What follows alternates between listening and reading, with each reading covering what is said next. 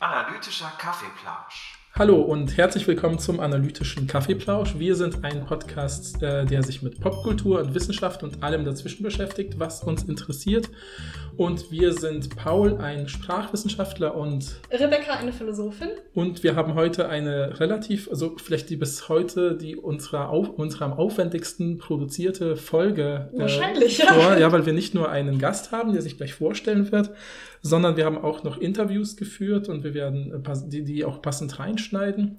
Und unser heutiges Thema ist tatsächlich ähm, sozusagen Schule, die Aufgabe von Schule, wie viel Lebenspraxis sollte eigentlich in der Schule sein. Das ist ja auch immer wieder so durch Social Media in der Diskussion. Dazu hatten wir auch bei Instagram ein paar Fragen gepostet, äh, wo ihr euch dazu äußern konntet, eure Meinung durch einen Schieberegler anzeigen konntet. Das werden wir alles mit einbeziehen. Aber wir haben eben natürlich auch mit SchülerInnen darüber gesprochen, die ja mitten in diesem System sind und äh, für die das besonders interessant ist. Aber wir haben eben auch unseren Gast da, der sich jetzt vorstellen. Ja. ja, hallo. Ich bin Gaetano, ich bin Lehrer und ja, heute jetzt so Gast im Kaffeeplausch. Vielleicht sage ich so ein bisschen was über meine Fächer und mhm. über meine Schule. Ich bin ähm, an einem Gymnasium tätig und unterrichte die Fächer Deutsch und Politik und Wirtschaft. Bin da jetzt seit, ich glaube, zwölf Jahren Lehrer. Und ähm, die Schule, an der ich bin, ist ein altsprachliches, humanistisches Gymnasium. Also wir haben Latein erste Fremdsprache und einen Schwerpunkt unter anderem bei ja auch der klassischen Musik und eben humanistischen Themen. Ähm, genau, vielleicht so viel erstmal zu mir. Ja, ja genau. Und wir haben halt ähm, mit Gaetanos Hilfe eben auch äh, einige seiner SchülerInnen kontaktieren dürfen, die auch äh, volljährig sind, sodass sie und deren Erlaubnis wir natürlich auch haben, das alles zu publizieren. Und die stellen sich euch und uns jetzt noch einmal kurz vor. Ich bin Marie. Ich gehe ähm, in die 12. Klasse auf einem Gymnasium. Äh, hi, ich bin äh, Brian. Ich äh, gehe aufs Gymnasium in die 12. Klasse. Genau, mein Name ist Vanessa und ich gehe auf ein Gymnasium und gehe in die 12. Klasse. Ja, das sind unsere drei SchülerInnen, die uns heute begleiten werden und immer wieder auf die Fragen antworten werden, auf die wir dann auch antworten. Das erste, womit wir die drei konfrontiert haben, waren im Prinzip zwei Tweets, die du, äh, Rebecca, ja ausfindig gemacht hast und darüber sind wir eigentlich auf das Thema gekommen. Vielleicht magst du was dazu sagen? Ja, ja. ja, also ich meine, es gab ja so vor ein paar Jahren diesen Tweet von dieser Schülerin Naina, das haben wahrscheinlich super viele Leute mitgekriegt und es ist jetzt dann wieder aufgetaucht, weil noch eine andere Person sich auf Twitter geäußert hat und das in die ähnliche Richtung kam. Und dann hatten wir irgendwie das Gefühl, ach, lass uns doch eine Folge darüber machen. Und ich lese einfach die Tweets kurz vor. Also der von Naina, der war, glaube ich, von 2015, genau. Da hat sie auf Twitter geschrieben, ich bin fast 18 und habe keine Ahnung von Steuern, Miete oder Versicherungen. Aber ich kann eine Gedichtanalyse schreiben in vier Sprachen. Und dann gab es äh, 2021, also vor zwei oder drei Monaten, einen Tweet von Luisa Dellert. Die hat, glaube ich, die, ich glaube, die war in der Morning Show und hat dieses Thema angebracht und hat danach nochmal auf Twitter was geschrieben. Und zwar hat sie geschrieben, ich sag's hier nochmal, mir ist's lieber, wenn junge Menschen in der Schule lernen, wie sie ihre Steuererklärung machen und wie sie Fake News erkennen, als zum Beispiel den Satz des Pythagoras auswendig zu lernen. Ja, und damit wollen wir uns heute beschäftigen. Wir wollen uns fragen, haben diese beiden Frauen recht? Sollte Schule lebenspraktischer sein? Was ist eigentlich die Aufgabe von Schule? Ja. Und ich glaube, das Erste, wir haben ja den SchülerInnen immer die gleiche Frage gestellt und die wollen wir ja auch beantworten. Das Erste, was wir sie, glaube ich, gefragt haben, war, wie steht ihr intuitiv zu diesem Ja, genau. Würdet Tweets? ihr intuitiv eher zustimmen oder eher ablehnen? Ne? Also wir haben schon versucht, das ein bisschen zu fokussieren. Also mir ist es wichtig, nochmal das zu sagen, ähm, weil natürlich, ihr hört jetzt gleich wieder die Antworten der SchülerInnen, aber wir haben das so natürlich, um es so ein bisschen zuzuspitzen, gesagt, zustimmen oder ablehnen. Ja? Und, mhm. und tendenziell und dann sollten sie was was dazu sagen und das hören wir, hören wir uns jetzt auch gleich mal an. Also tatsächlich ist das so teils, teils. Also ich bin äh, 18 geworden dieses Jahr und äh, habe mir dann auch ein Auto gekauft, weil ich äh, vom Dorf komme und dann braucht man das dann irgendwann. Und ich habe absolut keine Ahnung gehabt, was da für Versicherung man braucht für ein Auto oder so.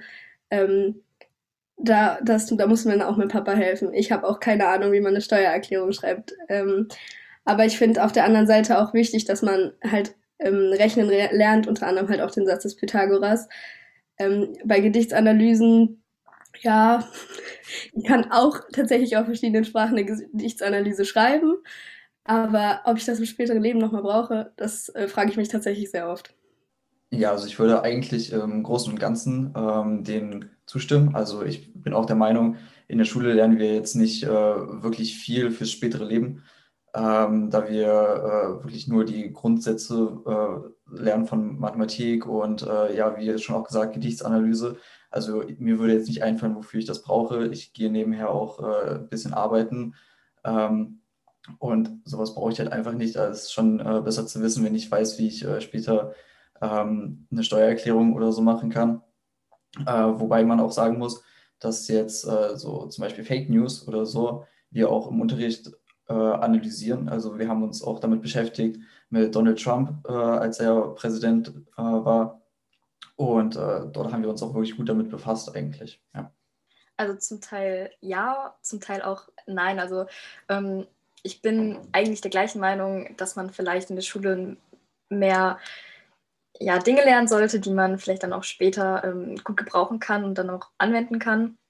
Andererseits, ähm, ja, es ist immer so ein bisschen schwierig. Also wenn ich mir jetzt später eine Wohnung suchen würde, ähm, glaube ich, ist es ja so wie, macht, äh, man eröffnet ein Bankkonto und da ähm, erfährt man ja dann auch alle wichtigen Informationen, die man da irgendwie braucht. Und ich glaube, dass es dann später auch genauso ist. Oder ich weiß auch ähm, von meiner Familie, sage ich jetzt mal, ähm, wie das bei uns ist, wenn irgendwie die Steuererklärung gemacht werden muss. Also dann kommt jemand, der sich halt in dem Thema auskennt und hilft dann. Also kommt es ganz drauf an.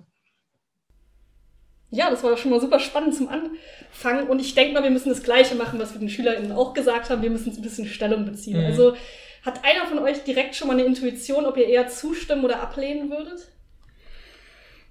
Ich würde eher ablehnen. Okay. Also soll ich es begründen? Ja, klar. Ja, okay. Also ich lehne erstmal ab und zwar nicht der These, dass ähm, Schule ähm, lebenspraktischer werden muss oder äh, alltagspraktischer, weil das glaube ich, das, das ist ja irgendwie so klar, dass man das nicht verneinen kann. Aber ich finde die Beispiele einfach nicht, nicht gut. Also mhm. ähm, ich glaube, dass die Beispiele auf uns in eine Richtung führen, die ein bisschen plakativ ist und die wenn man es mal so, oder wenn ich es mir versuche, gedanklich vorzustellen und mal durchzuspielen, äh, relativ schnell komme ich da an Grenzen. Also ich will erstmal diese Lerngruppe sehen, die wenn ich sage, heute lernen wir, wie man eine Steuererklärung macht, ähm, sagt, super, endlich mal was Relevantes, ähm, denn es ist doch gar nicht. Für Schülerinnen und Schüler ist eine Steuererklärung überhaupt nicht relevant, ähm, sondern sie kann potenziell irgendwann mal relevant werden.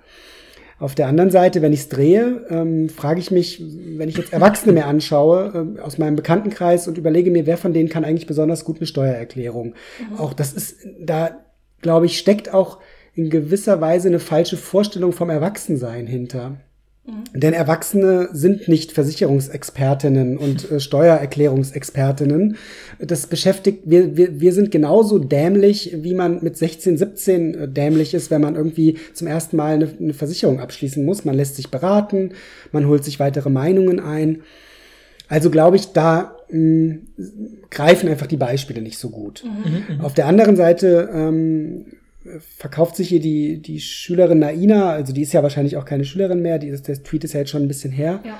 Ähm, natürlich auch ziemlich äh, kurz, wenn, oder äh, äh, she's selling herself short, wollte ich sagen. Also ihr wisst, was ich meine. Wenn sie, wenn sie das so als ähm, Quatsch abtut, dass sie äh, ein Gedicht in vier Sprachen analysieren kann, das ist erstmal eine unglaubliche Fähigkeit. Und ähm, wenn ich mir jetzt ähm, das so vorstelle im späteren Leben, sagt das eigentlich ganz viel über sie aus. Also offensichtlich kann sie mit Sprache gut umgehen. Sie kann offensichtlich ähm, komplexe literarische Texte, die, die auf verschiedenen Ebenen auch sehr stark bearbeitet wurden, kann sie beschreiben, kann das deuten, äh, kann das kontextualisieren, äh, das, das eben in mehreren Sprachen. Also ich glaube, wer das kann, der kann auch locker eine Steuererklärung relativ schnell lernen. Und mhm.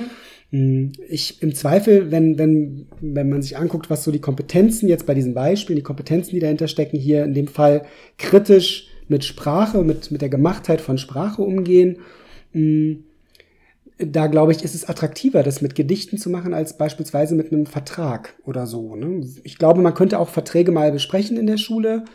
Äh, ich verstehe auch den, den Impuls der Schülerin, dass sie glauben, sie, das ist für sie naheliegender, weil, weil sie wahrscheinlich für sich schon festmachen können, ich werde im späteren Leben keine Gedichte mehr analysieren, ich brauche das nicht mehr, aber man lernt anhand dessen ja was. Und das, ja, was man daran lernt, ist, glaube ich, das, was was sie möglicherweise nicht so sehen. Ne? Mhm. Ja. Mhm. Ja. Ich muss auch sagen, bei dieser Gegenüberstellung dachte ich, in beiden ist ja auffällig, dass in beiden Tweets das Steuern, das Konzept Steuern drin Mhm, ist. mhm. Und ich dachte erst, das ist ein unglücklich gewähltes Beispiel, genauso wie du es auch gesagt hast, weil Steuern ja etwas ist, was super individuell ist. Also was heißt das überhaupt, Mhm. zu lernen, wie man eine Steuererklärung macht? Das ist ja, das kommt ja darauf an, was, welchem Job du arbeitest, Stimmt. wie viel du verdienst, was du für, also wie würde man das überhaupt machen im, im Einzelfall? Und eine der Schülerinnen von hier hat ja auch gesagt, äh, dass bei mir zu Hause macht das jemand halt. Ja, bei mir ist Vanessa. es zum Beispiel auch so. Meine, bei meinen Eltern ist auch jemand, der macht das halt, der Steuererklärer. Das heißt, ich könnte nicht mal die fragen, wie eine Steuererklärung funktioniert.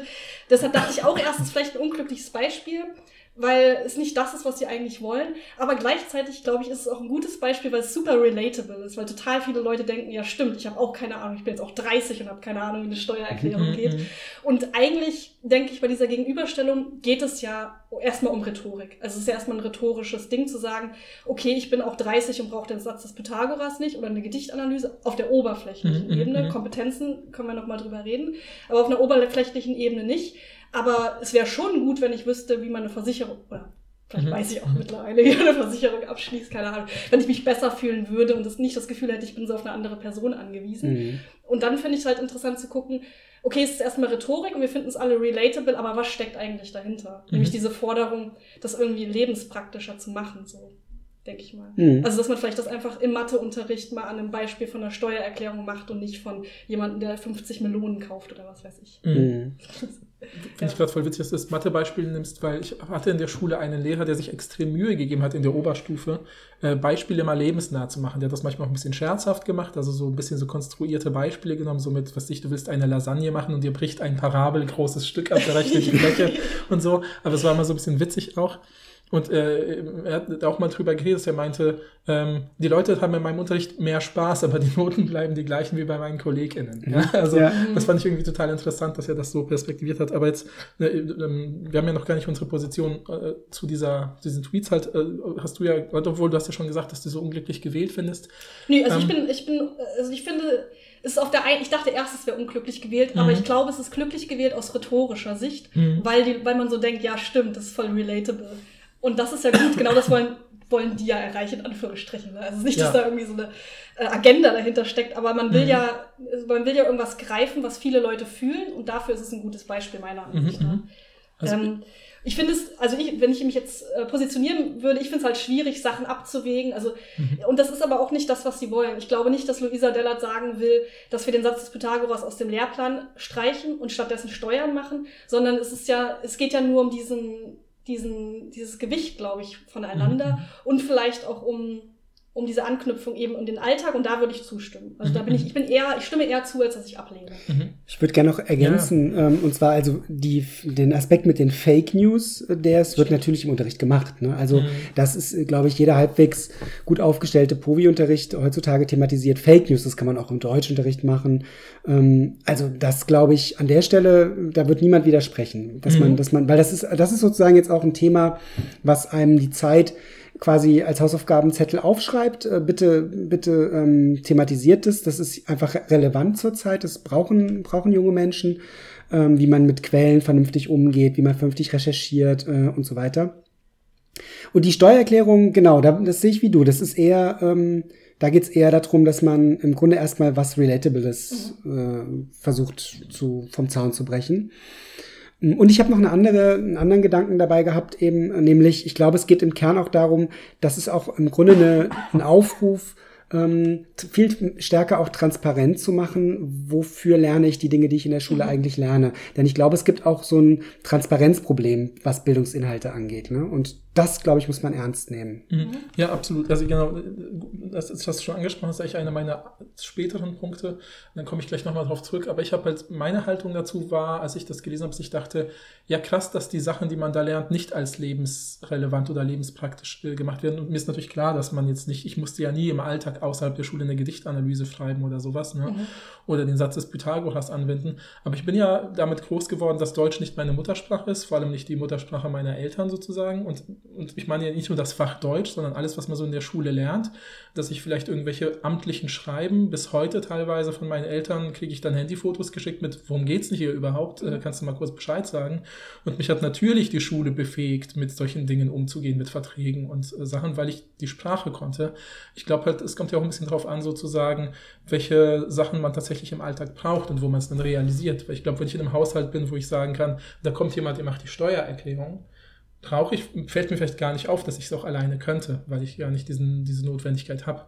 Und bei mir habe ich halt sofort das Gefühl gehabt, so ich konnte eigentlich immer total gut was damit anfangen und ich war halt auch mega dankbar, wenn es LehrerInnen gab, die das auch in den Fokus gerückt haben, die gesagt haben, das ist vielleicht wichtig für, für sich in der Biologie, für deine Ernährung oder äh, für das Verständnis von dem Ökosystem oder von Wäldern oder so, was ich halt als Kind super spannend fand. Ich habe ja auch am Anfang ein bisschen Biologie studiert oder so. Ich habe immer das Gefühl gehabt, ich habe irgendwie den Bezug selber finden können.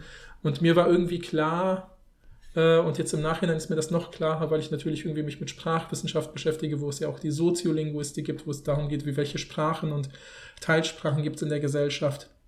Wie wichtig es zum Beispiel ist, dass man ja auch zum Beispiel sagt, auch wenn man sagt, ich habe nachher einen normalen Bürojob, da mache ich nie eine Gedichtanalyse, aber vielleicht stehst du ja mit deinem Chef in der Pause irgendwo draußen und er sagt, haben Sie eigentlich das neueste Theaterstück hier bei uns im äh, Stadttheater gesehen? Wie finden Sie denn diese Macbeth-Interpretation? Und wenn man da irgendwie nicht in der Lage ist, was Kluges zu sagen, ist man vielleicht auch in der Arbeit vielleicht schlechter dran und fällt irgendwie durch so ein Gitter oder durch so ein Raster hindurch. Und ich habe das Gefühl, das sind so Sachen, die man unterschätzt, aber so dieses ähm, in der Gesellschaft sich zurechtfinden, zu wissen, welche Art von Kompetenzen man wo zeigen und einsetzen kann, um auch sichtbar zu werden. Das ist super wichtig und da ist die Schule ist ja auch eine der, ne, wir kommen ja später noch zu den Aufgaben von Schule, ist ja aber auch aus meiner Sicht, wird das eigentlich klar, gerade wenn man eben nicht aus einer gesellschaftlichen Schicht kommt, die eh schon Teil der Gesellschaft ist oder nicht so ganz ist. Ne?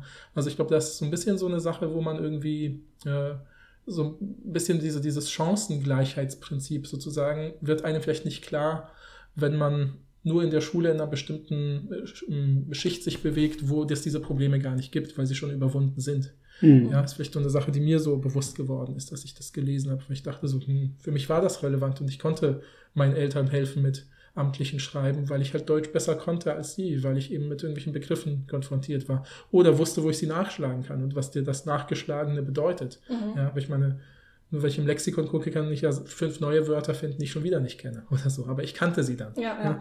ja. Also das vielleicht noch so zu diesen Sachen. Mhm. Ich glaube, noch eine Ergänzung. Wir haben ja auch die Community befragt. Das fand ich auch ganz spannend, eben, äh, weil ne, du hast ja das Steuernbeispiel, also du, Rebecca, muss ich mir mal angewöhnen zu sagen, ja. ich zeige auf dich, aber man hört es ja dann nicht.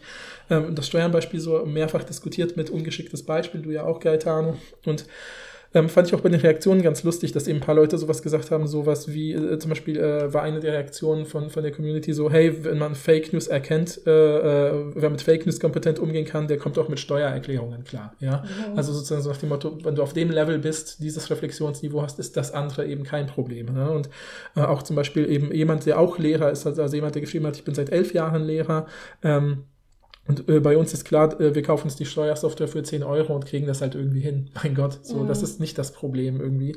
Und die Person hat aber auch selber gesagt, ich finde solche Tweets gut. Also geht auch ein bisschen in deine Richtung, Rebecca, äh, oder eigentlich auch in eure, Be eure beide Richtungen, ne? weil sie diese Diskussion am Laufen halten über dieses Thema, wie können wir die Schule weiterentwickeln, weil die Schule einfach ein System ist, was sich weiterentwickelt, weil ich mir ziemlich sicher bin, dass jemand wie Naina vielleicht auch auf einer Schule war, wo eben so vielleicht ja, äh, Fake News oder moderne äh, intermediale äh, Internetthemen sozusagen nicht behandelt worden War halt auch 2015. ja, das genau. ist zwar noch nicht so lange her, aber schon lange her, wenn man mhm. ehrlich ist ja, solchen Themen. Und wie oft merkt man denn im Austausch? Also ich merke super oft im Austausch, dass ich denke, ah krass, das macht ihr jetzt in der Schule, boah, bei uns wäre das noch undenkbar gewesen, dass man sich mit solchen vernetzten, komplexen, gegenwärtigen Themen beschäftigt. Da war mhm. irgendwie klar, dass der Lehrer, der hat sein Studienbuch aus der Chemie und der schreibt daraus Dinge ab und ich ich schreibe sie ab und dann schreibe ich sie in die Klausur, dann kriege ich eine Eins. Ja, das war sozusagen mein war meine Wahrnehmung von naturwissenschaftlichen Fächern. Da habe ich nicht viel Spaß gehabt. Ne? Nee, auf jeden Fall. Und deswegen, also, äh, äh, und, also, und fand ich eben spannend, dass, dass, ne, ja, dass es um dieses Thema Beteiligung eigentlich auch geht und auch Entwicklung von Schule. Also, dass man vielleicht den SchülerInnen, die, die sich ja schon beteiligter fühlen, wenn man transparent macht, warum machen wir das? Was ist die Relevanz? Ja, das hat der Gaetano ja eben ja, auch ja, gesagt, dass genau. es um Transparenz geht. Das fand ich eben spannend, weil es auch aus der Community sehr stark kam. Mhm. Genau dieses Feedback, dass es eher um darum geht tatsächlich. Ne? Ja. ja. Also ich glaube auch, ähm, ich finde die Tweets auch gut. Ich wollte, ich habe ja Mhm. vorhin so gesagt, ich würde dem widersprechen, aber ich finde trotzdem die Tweets hilfreich. Ne? Aber ich glaube, da steckt viel drin und es ist ja auch erstmal legitim zu sagen, ja, mir fehlen da Themen, ich hätte es gern anders. Das kann ich ja auch, das steht einem ja auch, finde ich, auch nicht zu, dann zu sagen, das ist aber Quatsch. Ja. Ich glaube, ähm, dass man aber auch jetzt, also zum Beispiel ich als Lehrer bin ja auch dann, also ich bin ja auch Beamter und dementsprechend irgendwo muss ich ja auch versuchen, das System, in dem ich mich bewege, zu verstehen. Und an, an einem Gymnasium wird ja die allgemeine Hochschulreife äh, einem attestiert, wenn man das Abitur eben gemacht hat und kann dementsprechend auch, man ist dann in der Lage, eben alles zu studieren, was man eben studieren möchte.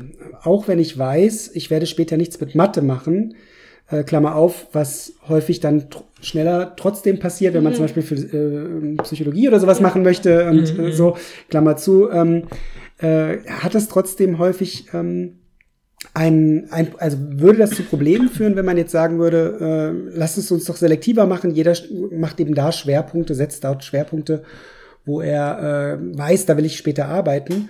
Denn ab wann will man das machen? Also ähm, dann müsste man, also weil dann legt man sich ja beruflich fest sozusagen. Und das ist für, glaube ich, auch keine äh, unglaublich angenehme Situation dann für Schülerinnen und Schüler. Ich denke, da ist einfach ein Punkt gesetzt worden zu sagen, hier wird man, hier wird eine breite Allgemeinbildung äh, vorausgesetzt, die einem eben ermöglicht, alles zu studieren, was man später eben studieren kann.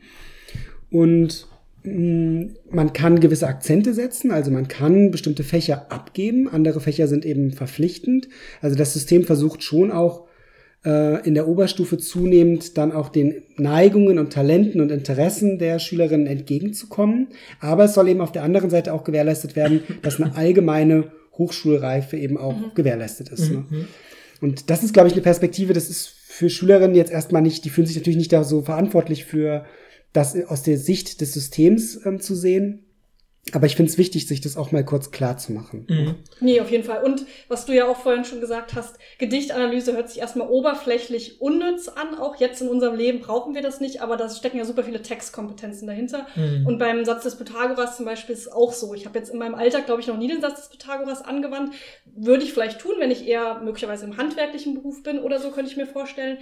Ähm, aber da stecken ja auch Kompetenzen dahinter, zum Beispiel analytisches Denken, Ja, dass ich voll. in der Lage bin, diesen Beweis nachzuvollziehen. Selbst Ja. wenn ich den jetzt nicht mehr nachvollziehen kann, indem ich es geübt habe als Schülerin, habe ich ja auf eine Art und Weise denken gelernt. So. Absolut. Ich habe in der Oberstufe immer bei mir so einen Teil an äh, Schülerinnen, die so wissen, ich werde später Jurist oder Juristin oder Mediziner, Medizinerin und die so ganz fokussiert äh, irgendwo auch ihre Leistungen abrufen. Und ähm, ich ma mache das immer ganz gern, dass ich in meinen Deutschkursen dann irgendwann auch wenn es an den Faust geht, dann so sage, ähm, ich würde mir niemals von einem Chirurgen oder einer Chirurgin am Hirn oper- rumoperieren lassen, die den Faust nicht gelesen hat. Ne? Und das ist für die Schülerin dann immer erstmal so befremdlich, aber dahinter steckt so zugespitzt eigentlich was, was ich wirklich auch so finde. Also man lernt ja an so Texten auch so einfach so, man beschäftigt sich ja mit dem Leben.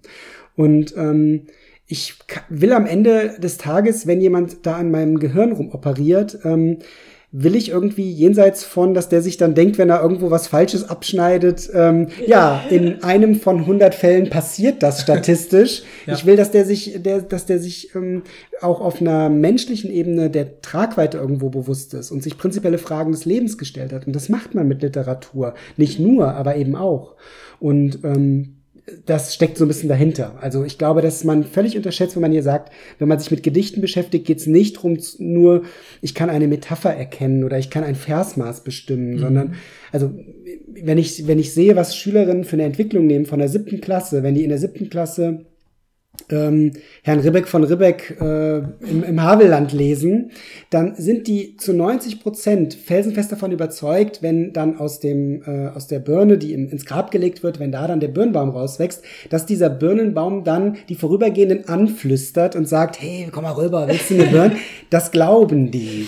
Ähm, und man muss erarbeiten, dass das im Kontext doch gar keinen Sinn macht und der Baum wird es natürlich nicht wirklich flüstern, ähm, aber sie hören es, weil der Geist des Herrn Rübecks immer noch irgendwo weht und seine Taten bestehen nach seinem Leben fort. Und das ist natürlich, wenn ich das in der E-Phase oder in der Q-Phase in der Klasse vorlegen würde, könnten die das sofort erkennen. Und das geht für mich weit über, Mhm. ich kann ein Gedicht analysieren hinaus, sondern das braucht man, glaube ich, bei jeder Mail, die man liest. Ne? Dass Ja. man, Ja. ja.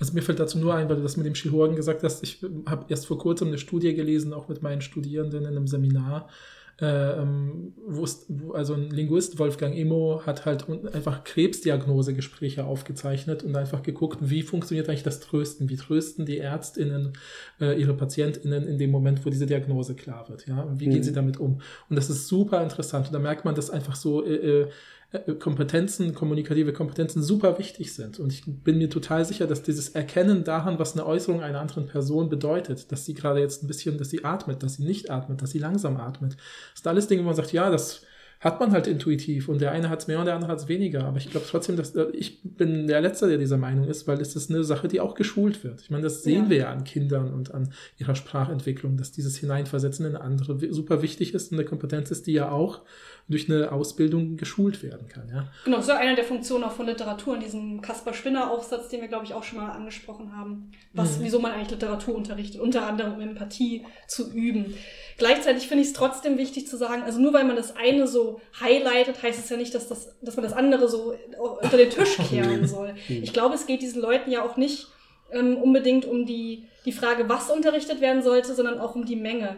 Also müssen wir jetzt wirklich so und so lange, so und so viel Gedichte analysen, analysieren oder ist es nicht vielleicht wichtig, auch mal einen Vertrag zu analysieren, wie du ja auch schon vorher Mhm. gesagt hast. Nicht, dass das auch passiert im Deutschunterricht Eben, sicherlich, ja, aber ja. es soll, aber die Frage ist ja, sollten das die coolen LehrerInnen machen, die halt eh schon so ambitioniert sind, oder sollte das nicht vielleicht auch einfach ein fester Bestandteil sein? Mhm. Und da müssten wir ja eh drüber reden, wie man sich das dann genau vorstellt, also diese ganzen Inhalte zu vermitteln. Ist das dann ein extra Fach?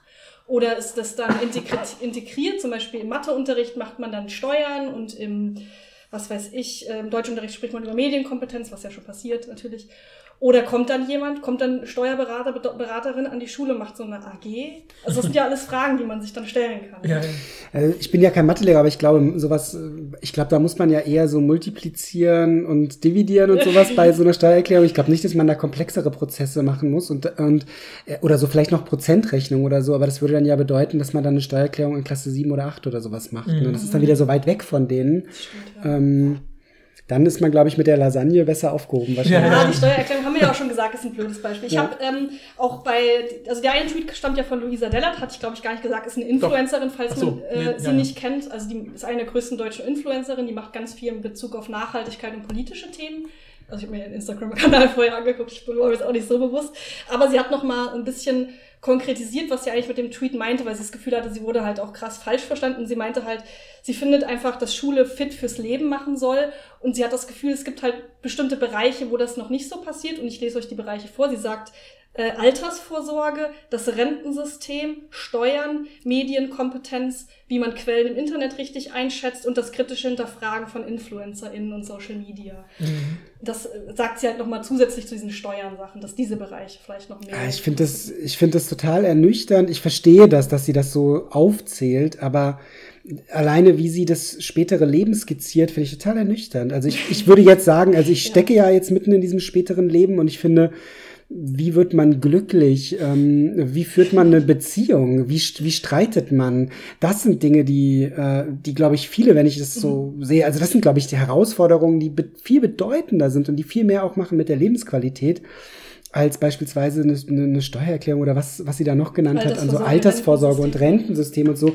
Na klar, das sind Fragen, die man sich irgendwo stellt. Es stimmt jetzt auch nicht, dass das gar nicht gemacht wird, weil ähm, natürlich bes äh, bespricht man den Generationenvertrag und ähm, was wir für was wir prinzipiell für ein Rentensystem haben in Deutschland und so, aber die das ganz konkrete, das individuelle, das ist ja auch gar nicht möglich, solange nicht klar ist, ähnlich wie bei der Steuererklärung. Das hast du ja auch genannt, äh, Rebecca. Ähm, individuelle Rentenvorsorge kann man gar nicht besprechen. Und ähm, vielleicht noch ein Gedanken dazu, da habe ich auch das Gefühl, da würde man relativ schnell auch ein heißes Eisen anfassen, weil ähm, die Renten oder die, die prinzipielle Absicherung von Menschen hängt ganz stark auch damit zusammen, was sie erben. Und das ist ein großes Tabuthema, fände ich ein richtig spannendes Thema, also auch das Thema äh, Umverteilung, Herkunft, äh, Klasse, Klassismus, also einfach auch über Geld sprechen. Ähm, was haben wir eigentlich für Ressourcen? Wäre ein richtig spannender Komplex. Wenn man es so aufzäumt, wäre ich auch wieder dabei, das beispielsweise im Povi-Unterricht zu thematisieren. Ähm, aber ich vermute, das ist nicht das, was sie im Sinn hat, wenn sie von Mhm. Rente spricht. Ne? Ja, es wirkt dann immer so an der Oberfläche ganz praktisch sozusagen nur, um die Probleme hinter sich zu lassen. Aber das, die Strukturen dahinter sind dann eigentlich egal oder müssen gar nicht durchstiegen werden. So wirkt das halt. Mhm. Also ich merke auch bei, auch bei den ersten Tweets, also ich fand es ja auch spannend, vielleicht noch eine Info sozusagen, das fand ich total witzig, wir haben ja auch so einen Schieberegler gemacht, ne? so inwieweit würdet ihr, also Bei Instagram meinst du Community, ja. ja. genau, bei, bei der Community bei Instagram, inwieweit würdet ihr dieser, diesen, diesen Tweets zustimmen oder ablehnend gegenüberstehen? Und da fand ich es erstmal voll lustig, dass es halt über 40 Leute gesehen haben, aber nur 15 haben den Schieberegler benutzt tatsächlich. Und bei diesen 15 war halt alles dabei. Also waren Leute, die waren ganz links bei Ablehnen, ganz rechts bei Zustimmen. Die waren auch irgendwo dazwischen oder genau in der Mitte. Und der Schnitt dieser 15 Leute war halt exakt die Mitte. Ja, und das zeigt halt genau diese Ja. Gespaltenheit, dass die Leute wahrscheinlich denken, ah, einerseits, andererseits. Das ist mir auch bei, die, bei Marie, Brian und Vanessa aufgefallen, ne? dass sowohl Marie gesagt hat, ja, einerseits ist es so, andererseits ist es so. Äh, Vanessa hat irgendwie auch gesagt, zum Teil ja, zum Teil nein, denn, und dann begründet sie Mhm. Haben wir ne? ja im Grunde jetzt auch gemacht. Ja. Aber das zeigt ja auch, dass es erstmal Rhetorik ist natürlich bei den, Ja, ja, bei den Tweets. Und dann gibt es halt die Leute, die sagen, ja, ich finde das erstmal relatable oder ja, aber was steckt denn hinter diesen Tweets? Ist ja auch die Frage, ob du es jetzt auf so einer oberflächlichen Ebene für wahr hältst oder nicht, oder ob du so die Richtung für richtig Mhm. hältst oder nicht, denke ich mal. Ja, also ich, ich finde, das, die, das könnte auch ein Indiz dafür sein, dass, die, dass das viel zu undifferenziert ist und dass Ja. man eben, je nachdem, welchen Ja. Aspekt man sich rauspickt, Ja, genau. kann man sagen, ja, stimmt, ich hätte zwar an andere Beispiel gedacht, aber, oder man denkt sich, ach Quatsch, Steuererklärung ist genauso langweilig. Also Ja. je nachdem, welchen Aspekt Mhm. man sich raussucht, ähm, genau. Und also wenn man jetzt dieser Aufmerksamkeitslogik folgt von, von Social Media, es sind sie vielleicht, sind es vielleicht gelungene Tweets und die Debatte ist bestimmt auch sinnvoll. Aber an sich, genau, wenn man, wenn man eben die, die Aussage sich anschaut, finde ich sie nicht unproblematisch. Ja, voll. Also Also, es- ich habe auf ja. jeden Fall gesehen, auf diesen Tweet von Naina ha- haben sich mehrere Schulministerien Ministerien gemeldet und hatten das Gefühl, sie müssen jetzt darauf reagieren, weil das halt so krass Mhm, viral mhm. gegangen ist. Und allein das ist ja schon cool. Ja, das stimmt. Muss man Ja. einfach sagen, finde ich. Ja, und vielleicht ähm, ist das auch eine gute Überleitung zu der nächsten Frage, die wir auch den SchülerInnen gestellt haben, weil wir haben ja dann Mhm. ausgehend von diesem ersten Diskussionspunkt, ne, Tweets, äh, was ist eure Reaktion, dann eben gesagt, ja, aber wenn ihr dann sagt, ja, einiges fehlt mir an der Schule oder geht meiner Ansicht nach sozusagen ne, abhanden, äh, was ist denn aus eurer Sicht überhaupt die Hauptaufgabe von Schule? Ne? Also ähm, das haben wir einfach so gefragt. Ähm, wir haben die, die Frage auch so, oder, oder nee, wir haben, nee, genauer, das ist wichtig, dass ich das jetzt wieder richtig sage, weil die SchülerInnen haben das dann sozusagen ja auch, wir haben sie extra ein bisschen überfordert, damit die Antworten interessanter werden, indem wir gesagt haben, was ist denn die Hauptaufgabe von Schule? Und dadurch haben wir offen gelassen für dich, ja, die befragte Mhm. Schülerin, oder vielleicht vom Staat her gesehen, Ja. ja, Mhm. von der Gesellschaft Oder her so, gesehen. ist es der Ist-Zustand oder sollte es der Genau, das haben wir Zustand bewusst sein? offen gelassen. Deswegen, ne, also bitte, wenn jetzt die Antworten der Schülern kommen, das war eine sehr offene Frage. Ja, und jetzt hören wir uns mal die Reaktionen der SchülerInnen darauf an. Ich würde tatsächlich sogar sagen, dass die Hauptaufgabe von Schule ist, so ein bisschen auf die Uni vorzubereiten, wenn man dann studieren möchte vielleicht. Das merke ich jetzt halt besonders auch in der Oberstufe, dass das auch viel darauf ausgelegt ist, ähm, Facharbeit zu schreiben. Also wir haben jetzt einen Praktikumsbericht geschrieben, auch mit so einer fa- fachwissenschaftlichen Arbeit. Und ähm, das war dann schon sehr darauf aufgelegt, dass man da auch so ein bisschen die Richtlinien von der Uni mit einbaut. Und ähm, ja, ich würde halt tatsächlich sagen, dass man in der Grundschule sogar am meisten lernt für spätere Leben. Also so Schreiben und Rechnen, so diese einfachen Sachen. Ähm, das macht natürlich Schule auch. Also da bereitet Schule natürlich auch drauf vor. Ja, also zu Großen und Ganzen finde ich eigentlich, dass äh, Schule einem erstmal beibringen sollte, wirklich das Soziale, also das Miteinander ähm, leben, was allerdings schon in der Grundschule auch viel beigebracht wird. Ähm, jetzt in der weiterführenden Schule weiß ich gar nicht, ob das so ein großer Aspekt äh, spielt. Also da ist ja wirklich auf Leistung eigentlich. Äh, ich merke zuge also zunehmend jetzt äh, auch jetzt, wenn es Richtung Abitur geht, dass man eigentlich nur ständig am Lernen ist und ähm, fast auf sich alleine gestellt ist äh, statt dieser soziale Aspekt. Ähm, deswegen finde ich, dass Schule da äh, noch ein bisschen besser agieren sollte und wenn dann auch aufs Leben noch vorbereiten sollte. Also nicht nur, also klar, dieser Leistungsgedanke ist auch, in denke ich mal, wahrscheinlich auch später noch wichtig, äh, wenn man arbeiten geht. Aber ich würde auch sagen, dass man grundlegende Prinzipien zum Leben halt äh, erfahren sollte, wenn es auch nur Ernährung oder sowas ist. Also in der Grundschule angefangen natürlich erstmal diese ganzen Grundlagen wie Lesen, Schreiben, die Grundlagen von Mathematik und so weiter. Ähm, ein bisschen Allgemeinwissen kann man eigentlich sagen. Ähm, ja, und in der weiterführenden Schule ist es halt so, dass alles, was man vorher gelernt hat, wird natürlich so ein bisschen manifestiert und erweitert. Und ähm, hauptsächlich meiner Auffassung nach ist es so, dass man in der Schule viel lernen soll, vielleicht auch ähm, einfach auf das spätere Leben gesehen, dass man ähm, ja schon mal so ein paar Erfahrungen sammelt, ähm, wie das Arbeitsleben auch werden kann und genau sowas halt. Was ich erstmal mega spannend fand, ist, dass alle drei unabhängig voneinander über die Grundschule geredet haben. Mhm. Weil da habe ich tatsächlich, bevor wir die Interviews geführt haben, habe ich überhaupt nicht drüber nachgedacht, dass man ja mhm. über die Grundschule nachdenken kann, dass man da ja die grundlegenden Kompetenzen erwirbt, so. Da habe ich irgendwie auch nicht drüber nachgedacht, aber fand ich mega witzig, so als Meta-Beobachtung. Ja, habt, wie sieht es bei euch aus? Habt ihr das Gefühl, was ist die Hauptaufgabe von Schule? Was denkt ihr darüber? Ja, mein, ja, also mein Eindruck war, ach so, was wir persönlich finden. Nee, dann würde ich Paul den Vortritt lassen. ja, ja, ja. Also ja, ich habe es vielleicht ein bisschen auch in meiner ersten Antwort, also auf die Tweet-Reaktion schon angedeutet. Ich habe echt das Gefühl, es ist so ein bisschen dieses, dieses, es ist eigentlich Integration in die Gesellschaft, ja. Also das, was ja, wird ja, wenn ja auch, wenn man fragt, was ist das Aufgabe, Hauptaufgabe von Schule, kommen ja so Schlagwörter wie, ja, so Allgemeinbildung oder nur Bildung. Und dann denke ich natürlich drüber nach so, wer soll hier, was soll hier für wen gebildet werden? Was heißt hier Bildung? Das ist ja ein Riesenbegriff. Ich habe auch extra ein bisschen geguckt, so was die, dann können wir gleich drüber reden, ne? wie hat sich eigentlich das deutsche Schulsystem entwickelt oder mit welchen Zielen wurde das eingeführt und so, weil das muss man natürlich auch ein bisschen so, ich meine, das mache ich natürlich als Sprachwissenschaftler und auch Sprachhistoriker. Also ist ja auch Teil meines des Lehrstuhls, an dem ich arbeite, dass man sich mit der Geschichte der Sprache und die Geschichte der Sprache ist auch immer die Geschichte der Gesellschaft äh, beschäftigt. Deswegen weiß ich da auch ein bisschen, wie Schule so angelegt ist und kann darauf gleich eingehen. Aber bei mir war halt so, ich habe das, also wie soll ich sagen, wie schon bei der ersten Antwort gesagt, ich habe das richtig gespürt. Wenn du Deutsch kannst in Deutschland, kannst du halt Dinge erreichen. Du kannst halt mhm. zu Leuten hingehen und mit ihnen drüber sprechen ich habe mir halt, ich habe bis heute mit dieser Eigenschaft beibehalten, dass ich so amtliche Sachen eigentlich immer in Person kläre. Ich gehe, ich versuche super wenig zu telefonieren oder E-Mails zu schreiben, weil meine Erfahrung ist, in der direkten Kommunikation kann ich einen größeren Einfluss darauf ausüben, dass ich mein Ziel erreiche. Das meine ich gar nicht negativ oder manipulativ, sondern weil ich die direkte Interaktion halt sehe, weil ich das irgendwie gelernt habe. Und ich fand es auch spannend, was eben Brian gesagt hat, ne, äh, das soziale Miteinander äh, hat er als erstes genannt. Und das ist auch so eine Sache, die ich früher immer gesagt habe. Ich dachte, in der Schule habe ich doch am meisten gelernt in der Pausenhalle. Da habe ich mit Leuten mhm. interagiert, wir haben uns darüber mhm. ausgetauscht, so wie wir mit Lehrer in XY umgehen, weil die ist ja streng und wie, wie musst du da Leistung erbringen, um eine gute Note zu erzielen. Das geht fast schon auch in so eine Richtung von dem, was Vanessa gesagt hat, diese Parallelen zum Arbeitsleben, die sie ja so, so andeutet, dass sie sagt, ne, dass man so ein bisschen irgendwie lernt, wie so Arbeit funktioniert äh, und sowas. Äh, ich habe das Gefühl, das ist dann sowas wie, allein das, also ich habe auch voll oft gesagt, so ja, ich habe in der Schule zum Beispiel gelernt, dass man manchmal auch dem Schicksal ausgeliefert ist, dass man jetzt zwei Jahre unter jemandem arbeitet sozusagen oder lernt in dem Fall, dessen Stil man halt nicht mag. Aber ich will ja trotzdem weiterhin eine gute Note in Mathe haben. Und bei dem Lehrer hatte ich immer eine Eins, bei der habe ich jetzt immer eine Drei. Äh, wie, kriege, wie komme ich damit klar, dass ich da eine persönliche dass mich der persönliche Faktor nicht mehr so motiviert, aber ich trotzdem um die Wichtigkeit der Leistung hier weiß. Das sind ja Gedanken, die man im Berufsleben auch hat, ja, mhm. äh, zum Beispiel im Berufskontext. Und ich habe das Gefühl, so, dass dieses, dieser soziale Aspekt, den die Schüler da zum Teil betont haben, äh, und auch so dieses, ne, das Verständnis davon, wie große menschliche Gruppen und Kollektive funktionieren, die auf ein Ziel ausgerichtet sind. Institutionen, Universitäten, ja, Krankenhäuser, Ämter, auf denen ich arbeite, Banken. Das sind ja Strukturen, die sind gar nicht so unähnlich mit der Schule. Mhm. Aber man hat in der Schule den Bonus, dass man trotzdem noch so, naja, ähm, geschützter ist, weil man natürlich noch ein Kind ist ne, oder ein Jugendlicher. Also das sind so die ersten Gedanken, die ich dazu halt habe. Mhm.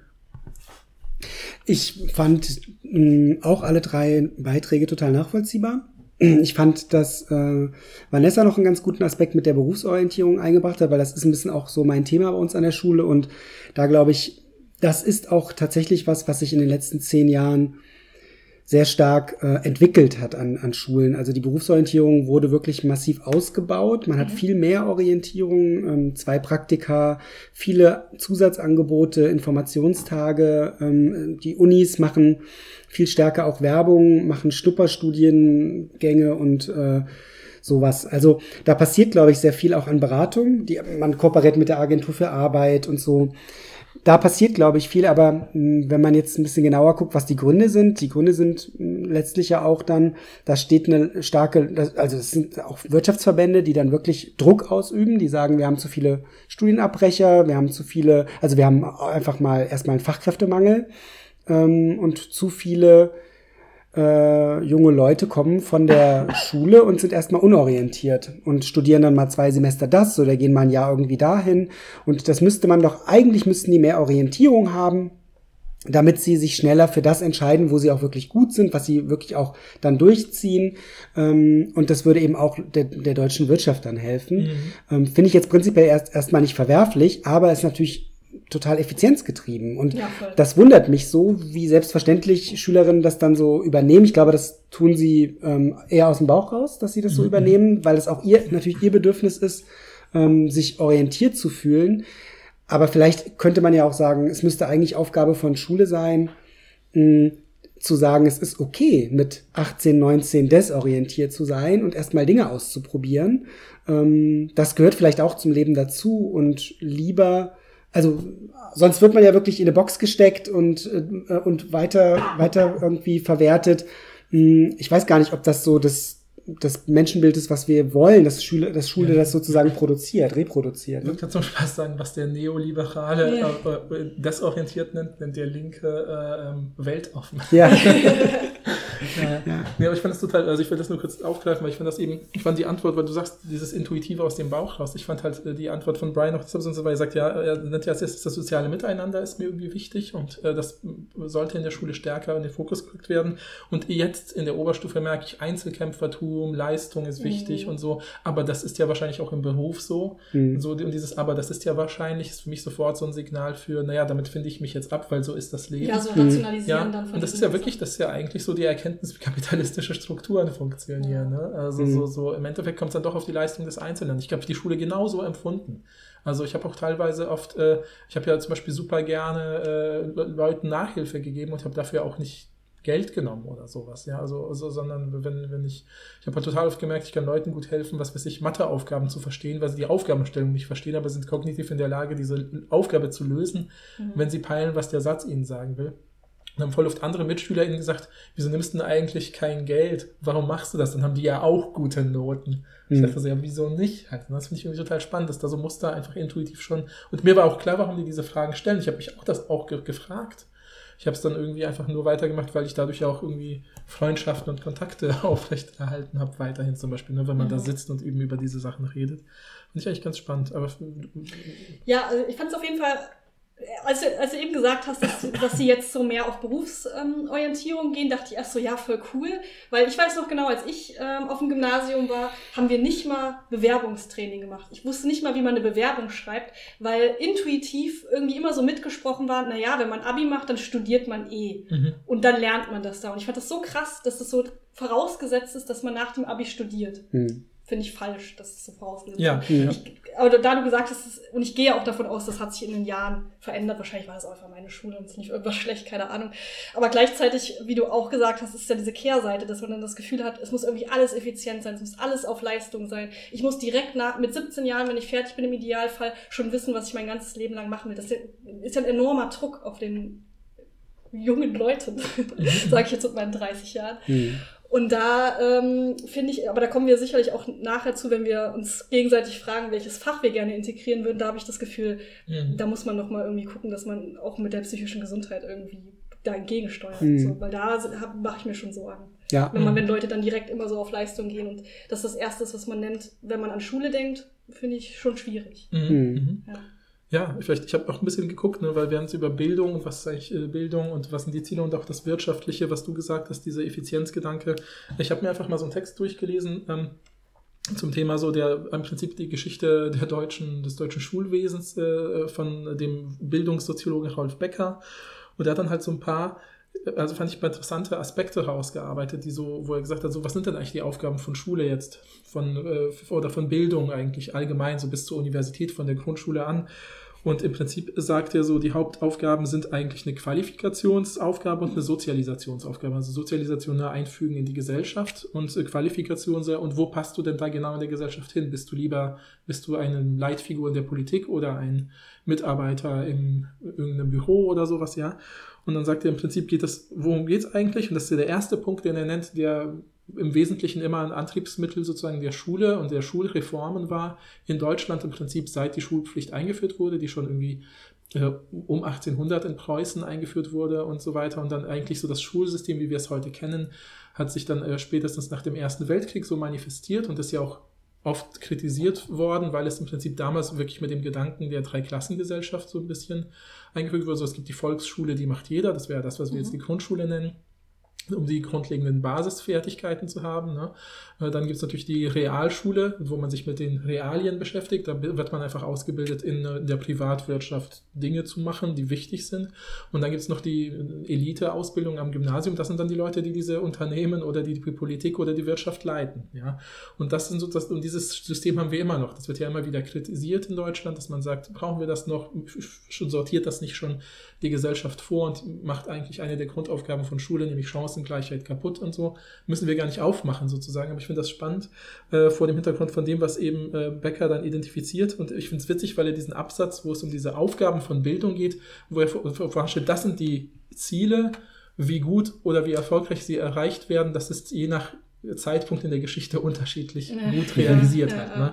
Und sagt, okay, wir haben als erstes sollen grundlegende Kenntnisse, Fähigkeiten und Fertigkeiten äh, ausgebildet werden, um die Nachfrage des Arbeitsmarktes nach Qualifikationen und Kompetenzen zu befriedigen. Erstes Ziel sozusagen, mhm. ja. Deswegen richtet ein Staat Schulen ein und gibt Geld dafür aus. Mhm. Das muss man sich erstmal, finde ich, klar machen. Ja. Zweitens, es sollen Wissen und Werte vermittelt werden, um ges gesellschaftlich erwünschte Handlungsmuster zu zeigen. Zum Beispiel demokratisches Verhalten mhm. ja, in ja, unserer klar. Gesellschaft. Ja. In anderen Gesellschaften vielleicht andere Werte, ja, muss man äh, natürlich auch sich klar machen. Äh, dann äh, auch die sogenannte Legitimationsfunktion, dass die Leute eine Weltanschauung entwickeln, die sie zu loyalen BürgerInnen in ihrem politischen System auch macht. Ja? Dass sie sozusagen äh, ja, was weiß ich eben, ne, Bundestagswahlen sinnvoll finden zum Beispiel. Mhm. Äh, und dann, das ist das letzte sozusagen, und die letzten zwei Aspekte, die, die wir schon angedeutet haben, also weil Qualifikations- und Sozialisationsaufgaben ist sozusagen das Oberding und die sind jetzt unterteilt in diese kleineren Sachen, die ich genannt habe. Und die letzte davon ist ja eben diese äh, Qualifikationsaufgabe, nämlich die Selektionsfunktion. Da werden im Prinzip Anrechte für bestimmte Ausbildungen nach Leistung verteilt. Ne? Wenn du Abitur ja. machst, kannst du studieren. Wenn du studiert hast, kannst du, äh, was weiß ich, als Arzt praktizieren. Das ist dann nämlich die Platzierungsfunktion. Wo in der Gesellschaft wirst du platziert? Das ist dein Zugang zum Beruf, indem du das und das erreicht hast. Ja? Und deswegen, ich finde es auch spannend, weil du das gesagt hast, du, mit, ne, du redest mit den, also du Gaetano, mit den Schülerinnen, die, was weiß ich, schon wissen, ich werde Jurist oder ich werde Ärztin im Deutschunterricht so, hey, äh, ihr braucht trotzdem Goethes Faust und versuchst es irgendwie denen klar zu machen. Und ich bin mir auch sicher, ich kenne das auch aus meiner Schule, mir war ja auch klar, dass mir eigentlich egal ist, wie die Winde funktionieren im, im Geografieunterricht, aber ich wollte mindestens mindestens eine 3 haben, weil ich den und den Abischnitt brauche, um das und das machen zu können. Ja? Und für die ist das dann auch schon so, die, die haben dann auch schon wieder gelernt, wie funktioniert das, die haben intuitiv, ist denen klar, die Schule hat diese Selektions- und Platzierungsfunktion und ich muss mich halt hier über Leistung irgendwo positionieren. Mhm. Und dann sagt er eben noch im letzten Nachsatz, im Optimalfall funktioniert das in einer Gesellschaft so, dass nur dieses System das entscheidet. Aber wir wissen alle, dass zum Beispiel solche Sachen wie Geschlecht, äh, Klasse, äh, Korruption und Beziehungen, dass das natürlich dieses ja. System unterminieren mhm. kann. Ja? Und ich finde das, ich finde, also gerade nochmal dieser erste Punkt. Die Nachfrage des Arbeitsmarktes nach Qualifikationen und Kompetenzen soll befriedigt werden. Die erste Aufgabe, die für den Staat wichtig ist, für die Schule, das macht ja genau deine mhm. Beobachtung klar, finde ich. Deswegen mhm. habe ich das jetzt kurz ein bisschen ausführlicher erläutert. Ja. Ich dachte, das ist ein guter Angriff. Super gut. Also ich mache auch die vier Funktionen, die er da auftut, mache ich auch manchmal im Unterricht. Also dass ich das mhm. Schülern auch mal so klar mache. Ja. Ähm, ja, ich musste, musste bei dem Aspekt, bei dem Aspekt ähm, mit nochmal zu dem Faust und, und so drüber nachdenken. Ich glaube, dass wenn man so ein, äh, also Literatur analysiert, ähm, also ich sage das ja nicht, weil ich glaube, dass man dann später auch mal im Gespräch mit Ärztinnen von mir aus oder so dann glänzen will mit Faust. Weil ich nehme manchmal auch wahr, dass es für Schülerinnen ist, sind, glaube ich, so klassische kanonische Literatur ist für die, glaube ich, reizvoll, weil sie davon einfach schon mal gehört haben und es für sie auch so zum Erwachsenwerden dazugehört, da mit drüber zu sprechen. Worum geht's da eigentlich? Und ich äh, habe das gemacht, ich kann jetzt auch mitreden. Und ähm, das ist aber für mich gar nicht der entscheidende Punkt. Für mich ist der entscheidende Punkt die Auseinandersetzung mit mir selbst durch Literatur. Und das ist aber wiederum was, was die Schülerinnen die gesamte Schullaufbahn eigentlich lernen, dass das nur ganz punktuell irgendwie belohnt wird und gefragt ist. Mhm. Ähm, also die wirklich, ich meine jetzt nicht die Zeig in Aufgabe drei, dass du da eine Meinung zu hast, ähm, Auseinandersetzung, sondern ich meine wirklich, ähm, sich, zu, sich wirklich in einem ganz geschützten Raum fragen zu können, was bewegt das eigentlich mit mir, wie finde ich das eigentlich, ähm, wie stehe ich eigentlich, was, was, ja, was habe ich eigentlich für ein Gefühl dafür, wenn wir jetzt mal beim Faust bleiben, äh, was, mh, hm, genau, was ist denn für mich ein gelungenes Leben oder was sind für mich Sinnfragen des Lebens oder sowas, äh, wann bin ich zufrieden, was, was erwarte ich, diese Auseinandersetzung ermöglicht ja irgendwo so einen Text. Ich glaube aber dadurch, dass Schule vermeintlich immer auch ähm, diesen, diese, ja, diese Persönlichkeitsbildung vorantreiben will, aber auf der anderen Seite alles auch immer benotet und bewertet, ja. entsteht eben da so ein komischer, so, so, ein, so ein komische, so eine komische Krampfheit, die, ähm, die, wo das eine das andere so ein bisschen überlagert. Ja, das ist auch diese typische Frage, die man nicht mehr hören will, wenn SchülerInnen dann einen dann sagen, dann sagen sie mir doch, wie ich diesen Text zu verstehen habe. Oder ich kaufe mir jetzt das Reklamheft, äh, Schülerhilfehefte, wie das heißt, dazu, dann weiß ich ja, was die jetzt von mir erwarten in der Arbeit, weil eben genau das vielleicht dann, also was denken, das gefragt wird und nicht, wie stehe ich eigentlich selber dazu. Ja. Also, das ist ja schade, aber das ist ja super verständlich. Ja, es ist ja, ja ist total fatal, zumal sie ja häufig auch dann, also die Erfahrung machen, wenn ich das Reklamheft nehme und einfach reproduziere, dann sagt der Lehrer, wow, genial, tolle Gedanken. Mhm. Und wenn ich aber einfach mal aus dem Bauch raus sage, was das mit mir macht, machen sie ja häufig die Erfahrung, dass es dann einfach ein bisschen dünn ist, dass es nicht reicht, dass danach gebohrt wird und so weiter. Mhm. Ähm, aber das ist ja eben der Lernensprozess, gerade mhm. mit, mit jetzt, mit, mit Literatur beispielsweise auch. Das ist ja was Prozessuales, dass man da irgendwie merkt, okay, da geht noch mehr, ich kann das nochmal wenden und so weiter. Ja, mhm. ist auch ein super langer Bildungsprozess. Also ich weiß nicht, ob ich das schon mal in irgendeiner Folge gesagt habe, aber als ich angefangen habe zu studieren, also zumindest Germanistik, was ja jetzt auch immer noch im Teil Sprachwissenschaft mein Beruf ja ist, Entschuldigung, habe ich ähm, die ersten zwei Semester habe ich mich nicht getraut, mich zu melden, weil ich nicht wusste, wie redet man hier über solche Texte oder über mhm. Literatur. Und ja. das muss man irgendwie, da muss man sich so reinhören und, und, und, so reinarbeiten. Und diese Zeit sich auch nehmen zu dürfen, sozusagen, ist ja auch voll gut eigentlich. Aber, aber ähm, in der Schule, wie du sagst, mit diesem Takt, den man da hat und den Noten, hat man das Gefühl, man muss da ständig was liefern halt. Ne? Mhm. Aber ja, nachdem wir dann die SchülerInnen dann mit dieser Frage der, der Hauptaufgabe von Schule konfrontiert haben, wo wir eben gesehen haben, dass sie ja eigentlich eher äh, sage ich mal, auf jeden Fall immer defizitorientiert geantwortet haben. Gesagt haben, da fehlt immer irgendwas, haben wir dann uns gedacht, dass wir eine nette Anschlussfrage denen zu sagen, so hey, das ist jetzt natürlich keine mathematisch exakte hm, Antwort, die ihr da geben könnt, das wollen wir auch gar nicht, aber so als Intuition, was würdet ihr denn schätzen, wie viel von dem, was ihr in der Schule lernt, braucht ihr dann tatsächlich im realen Leben, also im praktischen Leben danach nach der Schule? Mhm. Dann hören wir uns jetzt mal ganz kurz die Einschätzung dieser SchülerInnen an. Ich würde sagen, schon knapp 50 Prozent. Also schon viel, was man in der Schule lernen braucht und vielleicht auch später, ja. Ah, ich würde sagen, das ist nicht sehr viel. Ich denke mal vielleicht um die 30, 40 Prozent. Ja. ja, das ist ein bisschen schwierig. Ähm, ich glaube, ja, so tatsächlich so 70 Prozent würde ich sogar tatsächlich sagen, weil also ich finde, äh, die Grundschule meiner Meinung nach eigentlich total nützlich, ähm, weil wie schon gesagt, also dass man einfach Grundlagen mitbekommen kriegt und ähm, das Allgemeinwissen, was man sozusagen da bekommt. Und ich finde tatsächlich auch noch ähm, in der Schule bis zur achten Klasse ähm, einige Fächer wie Mathe auch ganz nützlich. Ähm, natürlich irgendwann später, dann kommen dann so Sachen, wo sehr viele sich natürlich denken, ich glaube jetzt momentan, wenn ich jetzt später einfach nur einen in Anführungszeichen einen einfachen Bürojob äh, erledige, brauche ich das vielleicht nicht. Aber sowas wie ähm, Deutsch, finde ich tatsächlich, zieht sich von der ersten Klasse bis zum Schluss irgendwie hin, dass das wichtig ist, weil man meiner Meinung nach später, wenn man irgendwie, vielleicht auch wenn es nur eine E-Mail ist, wenn man eine schreibt, dass man sich irgendwie da gut ausdrücken kann und dass das einfach auch ein bisschen professionell rüberkommt. Also tatsächlich viele Fächer ähm, finde ich bis zum Schluss ganz nützlich. Ähm, sowas wie Geschichte ist so ein bisschen äh, zweigeteilt, kann man sagen. Ähm, und genau. Ja, von 30 bis 70 Prozent ist alles dabei, würde ich sagen. Finde ich auch auf jeden Fall wahrscheinlich die schwierigste Frage, aber ich denke mal, wenn die SchülerInnen sich outen mussten, müssen wir das ja auch machen. Ne? Mhm. Deshalb, Gaetano, wie viel Prozent von dem, was du in der Schule gelernt hast, brauchst du jetzt in deinem Leben noch? Ähm, also wahrscheinlich brauche ich direkt nicht, also wenn ich jetzt der Frage folge, würde ich wahrscheinlich auch sagen, irgendwie so 40 Prozent oder so. Mhm. Ähm, aber ich würde gerne trotzdem einen Satz zu der Frage sagen, weil auch die Frage ist ja sehr, die ist ja auch sehr effizienzgetrieben. Ne? Mhm, Ähm, es gibt so ein, ich weiß gar nicht mehr, wer das gesagt hat, das war bezogen auf Bücher. Ähm, da hat jemand zu seiner Lektüre äh, gesagt, also ich habe tausende von Büchern in meinem Leben gelesen und kann mich nur noch an ganz wenige Prozent erinnern. Und es ist ein bisschen so wie mit Mahlzeiten. Ich kann mich zwar nicht mehr dran erinnern und doch haben sie mich zu dem gemacht, der ich bin.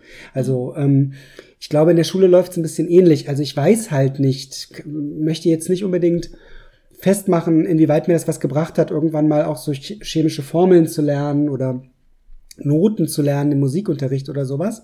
Oder wie man richtig wirft im Sportunterricht oder so. Das sind jetzt Dinge zum Beispiel, die ich aktuell in meinem Leben überhaupt nicht mehr brauche. Aber wenn ich die Frage umstellen würde hin zu, mh, sollte Schule ermöglichen, dass man in seinem späteren Leben jederzeit sich zutraut, ein Instrument zu lernen, würde ich sagen, ja. Ähm, Es ist wichtig, dass man zumindest die Basics der Musik begreifen kann und eben weiß, also ich, ich, ich traue mir das zu, ich habe Lust, Gitarre zu lernen und Noten kann ich ja schon so ein bisschen aus der Schule äh, und jetzt gucke ich, kaufe ich mir mal dieses Notenbuch und fange mal an zu klimpern zum Beispiel oder sowas. Also, dass das möglich wird, das finde ich schon ist dann wiederum was, da würde ich dann eben sagen, hier bereitet Schule zu einem sehr hohen Prozentsatz dann auf die Schule vor, ne? Schul äh, auf das Leben vor. ja. Das ja. ja auch die Schule ist, Ja. die Schule des Lebens. ja, genau. Soll ich? Ja, okay. Ich glaube Ähm, auch zuerst, wenn du noch ein bisschen nachdenkst. ja, nee, nee, nee. Ja, genau. Nee, nee. Hast du Husten gesagt? Das, das Ja. macht mich natürlich, Sorry. aktiviert mich sofort. Ähm, nee, ich finde es halt auch witzig, weil vor dem Hintergrund von allem, was wir jetzt schon besprochen haben, ich habe die Schwankungen, die ich schon hatte, als ich vorher über diese Sache nachgedacht habe, ich wollte nicht zu viel nachdenken, um hier spontan zu sein, ähm, habe ich immer noch, weil ich meine, na, wenn ich mir ganz konkret die Lehrpläne meiner Schulzeit angucke, würde ich wahrscheinlich sagen 30 Prozent. Wenn ich aber dieses Soziale und Interaktive und Strukturelle mit hinzunehme, würde ich dann sofort sagen, ja, eher so 70 Prozent. Und wahrscheinlich ist die Wahrheit echt irgendwo dazwischen, weil die Frage natürlich wieder viel zu zugespitzt ist, um einen realen Wert irgendwie hinzukriegen. Ähm, und ich habe halt eher das Gefühl, dass ich tatsächlich, also genau wie du gesagt hast, halt Gaetano, dadurch dann in die Lage versetzt worden bin, zu sagen, so, ich will etwas lernen und ich kann zum Beispiel wissen, wie ich dieses Lernen überhaupt arrangieren soll. Was für ein Lerntyp bin ich zum Beispiel? Also ist es für mich leichter, wenn ich jetzt ein audiovisuelles Medium suche, also sich ein YouTube-Tutorial, soll ich mir lieber ein Buch durchlesen oder so. Man hat ja irgendwie dann gepeilt, wie man so tickt, wie, wie, wie, wie, wie, wie mein eigener was soll ich sagen, meine eigene Denkfähigkeit funktioniert. Und äh, da kann man dann daraus zum Beispiel Im auch Idealfall. schon. Ja, ich ja. glaube, dass es viele nicht lernen in der Schule, ehrlich gesagt, wie man lernt, wie man richtig Ja, lernt. ja, kann sein. ja. Aber also für mich war das irgendwie schon ein bewusster Teil davon irgendwie oder ein Mhm. bewussterer Teil davon. Ähm, und deswegen bleibe ich bei diesen nichtssagenden 50 Prozent und habe ja das Spektrum ein bisschen aufgemacht. Darf ich kurz noch was dazu Ja, sagen, klar. bevor du dann, okay, bevor du, du musst ja auch noch die Einschätzung abgeben, aber ich habe Angst, den Gedanken zu vergessen. Also ich finde total wichtig beim, äh, bei diesem ganzen Lernen sich klar zu, also bei diesem Gesprächen über Lernen sich klar zu machen, wie komplex eigentlich Lernprozesse sind. Die sind ja auch total schwer zu operationalisieren. Und ähm, ich glaube, dass so ein Aspekt ist, dass wenn man die Lehrpläne anschaut, ist, sind die Inhalte fast alle wichtig. Je tiefergehend man sich die Frage stellt, was wollen wir hier eigentlich streichen, bis hin zu welchen Fächern. Ähm, je mehr man eigentlich in der Materie ist, desto mehr merkt man, nein, also man muss das doch mal gemacht haben, das ist doch total wichtig für jeden Menschen. Aber das Problem ist, Schülerinnen und Schüler können in ihrer ähm, Phase des Heranwachsens diese Themen nicht immer gebrauchen. Und Lernen hängt stark auch mit, es ist immer auch eine Timing-Frage. Also ich glaube, ganz viele Inhalte, ähm, die, die können auch an einem vorbeifliegen. Wenn ich an meine eigene Schulzeit denke, ich habe jahrelang in bestimmten Fächern überhaupt nicht zugehört. Ähm, das hat mich überhaupt nicht interessiert. Ich habe da ganz, auch teilweise dann auch Sechsen geschrieben oder so. Ich konnte da nicht mal Wissen faken oder sowas. Ne? Also das ging völlig an mir vorbei. Und ähm, das sind aber teilweise Dinge, die ich mittlerweile doch kann, ähm, weil ich sie eben im Nachhinein mir selber anlesen musste. Ich muss dann halt nochmal gucken, wie war das nochmal mit der Photosynthese, weil es mich zum Beispiel interessiert, jetzt plötzlich im Nachhinein. Äh, oder woraus besteht Plastik oder was weiß ich. Also Dinge, die, die wir bestimmt auch in der Schule gemacht haben, aber es war zu dem Zeitpunkt meines Lebens für mich keine Frage und ich wollte es mir nicht aufdrängen lassen, jetzt zu lernen, äh, wie Photosynthese funktioniert oder wie Plastik funktioniert. Das Thema an sich ist aber für mich mittlerweile irgendwann relevant geworden. Nur ich musste mir selber den Zeitpunkt aussuchen. Das ist einfach ein Problem des Systems. Ne? Das, äh, das Ja. ist sehr extrem statisch. Ja, das wollte ich, den Gedanken wollte ich nochmal sagen. Mhm. Nee, finde ich, finde ich gut, dass du das sagst. Und weil, was du ja auch vorhin schon gesagt hast, oft denkt man dann ja nur an das Endergebnis und nicht an den Weg, wie man da hingekommen ist, wie du ja auch vorhin Mhm. gesagt hast, mit dem man isst äh, Mahlzeit und denkt, äh, wie war das nochmal? Ja, also, äh, dass man sich nicht mehr an seine Mahlzeiten erinnern kann, aber trotzdem halt weiß, sie haben mich zu dem gemacht, der ich jetzt bin. Genau. Und vielleicht kann ich, habe ich auch vorhin schon gesagt, vielleicht kann ich den Satz des Pythagoras nicht mehr auswendig, aber es ist irgendwie wichtig gewesen, dass ich einmal verstanden habe, wie der zustande gekommen ist. Und das hat ja mein analytisches Denken zum Beispiel geprägt. Und ich glaube, deshalb finde ich es schwierig, mich zu positionieren, weil ich glaube, auf einer inhaltlich oberflächlichen Ebene brauche ich super viel von dem nicht, was wir in der Schule gelernt Mhm. haben. Mein äh, Chef kommt nicht auf mich zu und sagt, Rebecca, analysiere jetzt mal dieses Gedicht bitte und dann kriegst du 50 Euro oder so. Das passiert ja nicht, leider. äh, aber die, die Kompetenzen, da haben wir ja auch schon drüber geredet, die brauche ich ja ständig Hm. in, in, meinem, in meinem Leben, in meinem Beruf, in meinem Alltag, in dem, wer ich bin oder so. Deshalb würde ich, äh, und, und weil ich glaube, ich meine, wenn wir allein drüber nachdenken, dass die Grundschule ist, ist ja vier Jahre. Damals, als ich noch in der Grundschule war, war es, glaube ich, sogar sechs Jahre. Ich glaube, erst in der siebten Klasse bin ich aufs Gymnasium gekommen. Damals war das noch so. Auf jeden Fall, das ist ja schon die Hälfte, fast die Hälfte meiner Schulzeit. Und da hat man ja wirklich sehr essentielle Dinge gelernt. Deshalb würde ich Mhm. auf jeden Fall über die Hälfte gehen, an der Prozentzahl. Und würde fast auch schon bei 60, 70 Prozent, bin ich ganz ehrlich. Ja, ja. Hm. Auf so Also ich würde auch sagen, ich meine, wie- Kompetenz. man kann es halt unendlich krass umgewichten und sagen, so guck mal, du hast lesen gelernt, jetzt stell dir mal einen Alltag vor, wo du nicht lesen kannst, ja, oder, oder Mhm. nichts liest, wann, wann passiert das denn? Ja, und so, dann, wenn man das jetzt hochrechnen würde, wäre es natürlich super wichtig und so. Ich glaube, das ist dann echt so eine Frage, was man fokussiert und ich glaube, es ist wie, wie wir schon ja auch über die Tweets gesagt haben, eher dieser rhetorische Fokus, den man über so eine Prozentsache halt macht, Ja. dass es wirklich eher geht, so ein bisschen so als Aufhänger zu gucken, was denken denn die Leute, was scheint, erscheint ihnen wichtiger oder unwichtiger. Weil Ich glaube, man unterschätzt es einfach im Alltag, wie viel man eigentlich gelernt hat in der Schule. Aber das heißt trotzdem nicht, dass ich nicht der Meinung bin, dass es essentielle Dinge gibt, die man nicht in der Schule lernt. Das denke ich ja immer noch. Hm. Und ich glaube immer noch, man sollte diese lebenspraktischen Dinge verknüpfen Ja. mit der Schule. So. Also wie, wie oft haben wir im Podcast zum Beispiel schon drüber geredet, äh, wie, wie, wie du im Biounterricht schon gelernt hast, wie mRNA-Impfstoffe funktionieren, Mhm. die jetzt super relevant sind. Mhm, so. Und, und keine Ahnung. Ja, gut, das stimmt. Ich meine, ich hatte das Glück oder was ich, ich hatte ja Interesse an Biologie. Ich habe halt in der Oberstufe dann äh, Leistungskurs Biologie gehabt. Wir hatten einen Lehrer, der halt super moderne Dinge auch behandelt hat. Und ich habe schon gepeilt, also so, okay, es wird irgendwann diese mRNA-Impfstoffe geben, weil das wurde ja so um das Jahr 2000 rum entdeckt. Ja, ich habe 2002, glaube ich, Abi gemacht, wenn ich mich recht erinnere. Ähm, das ist jetzt für alle, die gerade Abi machen, denken sich, krass, wie kann der nicht wissen, wann er Abi gemacht hat? Aber es wird halt irgendwann so sein, Irgendwann, glaubt ja. mir. Ähm, und ähm, und da, da war das, da dachte ich, ich habe schon gepeilt, ja, das ist ja voll die gute Idee, weil die MR mRNA wird ja auch wieder abgebaut. Das, das greift ja nicht in die DNA ein, was ja so eine Sorge ist bei so Mhm. äh, ähm, ähm, DNA. Ähm, Sachen, die man in der Medizin macht und so. Ne? Und für mich war dann, als das jetzt bei Corona rausgemacht, ich so, ah, voll geil, jetzt ist es soweit, jetzt kommt dieser mRNA-Impfstoff und ich habe überhaupt keinen Zweifel daran und, und denke dann immer so, ja krass, ja auch Teil dieser Schulbildung, also ist ja ein Privileg, was ich mitbekommen habe, dass ich auf so einer intuitiven Ebene peile, warum dieser Impfstoff prinzipiell erstmal äh, eine, wie soll ich sagen, eine konsequente Weiterentwicklung unseres medizinischen Standes ist und eine äh, angemessene Reaktion auf diese Art von Viren, die jetzt auf uns Mhm. zukommen und so. Ja, ne? aber ich habe zum Beispiel auch gelernt, was mRNA ist, aber ich habe das nicht verknüpft mit Impfstoffen, Mhm, weil mhm. wir das einfach im Bio, oder vielleicht hatten wir es, ich habe es einfach nicht, weiß es nicht mehr. Kann natürlich auch sein, da Mhm, möchte ich jetzt mhm. nichts sagen, aber nehmen wir mal an, ich hätte das nicht mit Impfstoffen gelernt. Und diese fehlende Verknüpfung führt vielleicht schon dazu, dass ich jetzt auch im, im Alltag nicht in der Lage bin, das zu verknüpfen. Ich kann das jetzt schon verknüpfen. Vielleicht Mhm. liegt das auch an, dem, an der Art, wie ich gelernt habe, mit solchen Inhalten umzugehen. Aber da wäre ja dann eine total große Chance, das zu verknüpfen mit diesen lebenspraktischen Dingen, finde ich. Mhm. Hm. Ja, ich meine, find's- also vielleicht noch um diese Frage so ein bisschen, weil eigentlich war das auch so eine kleine, wie soll ich sagen, äh, ähm, so ein rhetorischer Trick, diese Prozentfrage zu stellen, weil wir natürlich davon ausgegangen sind, dass niemand sagt 100 Prozent, also bleibt eine Lücke und dann konnten wir die SchülerInnen direkt im Anschluss fragen. Du hast ja gesagt 50, 30 bis 40, 70 Prozent. Was würdest, wie würdest du denn gern die anderen Prozente füllen? Denn anscheinend ist, gibt es ja eine Lücke, die du gern schließen würdest. Und dann haben wir eben den Schülerinnen noch unsere letzte Frage dann gestellt.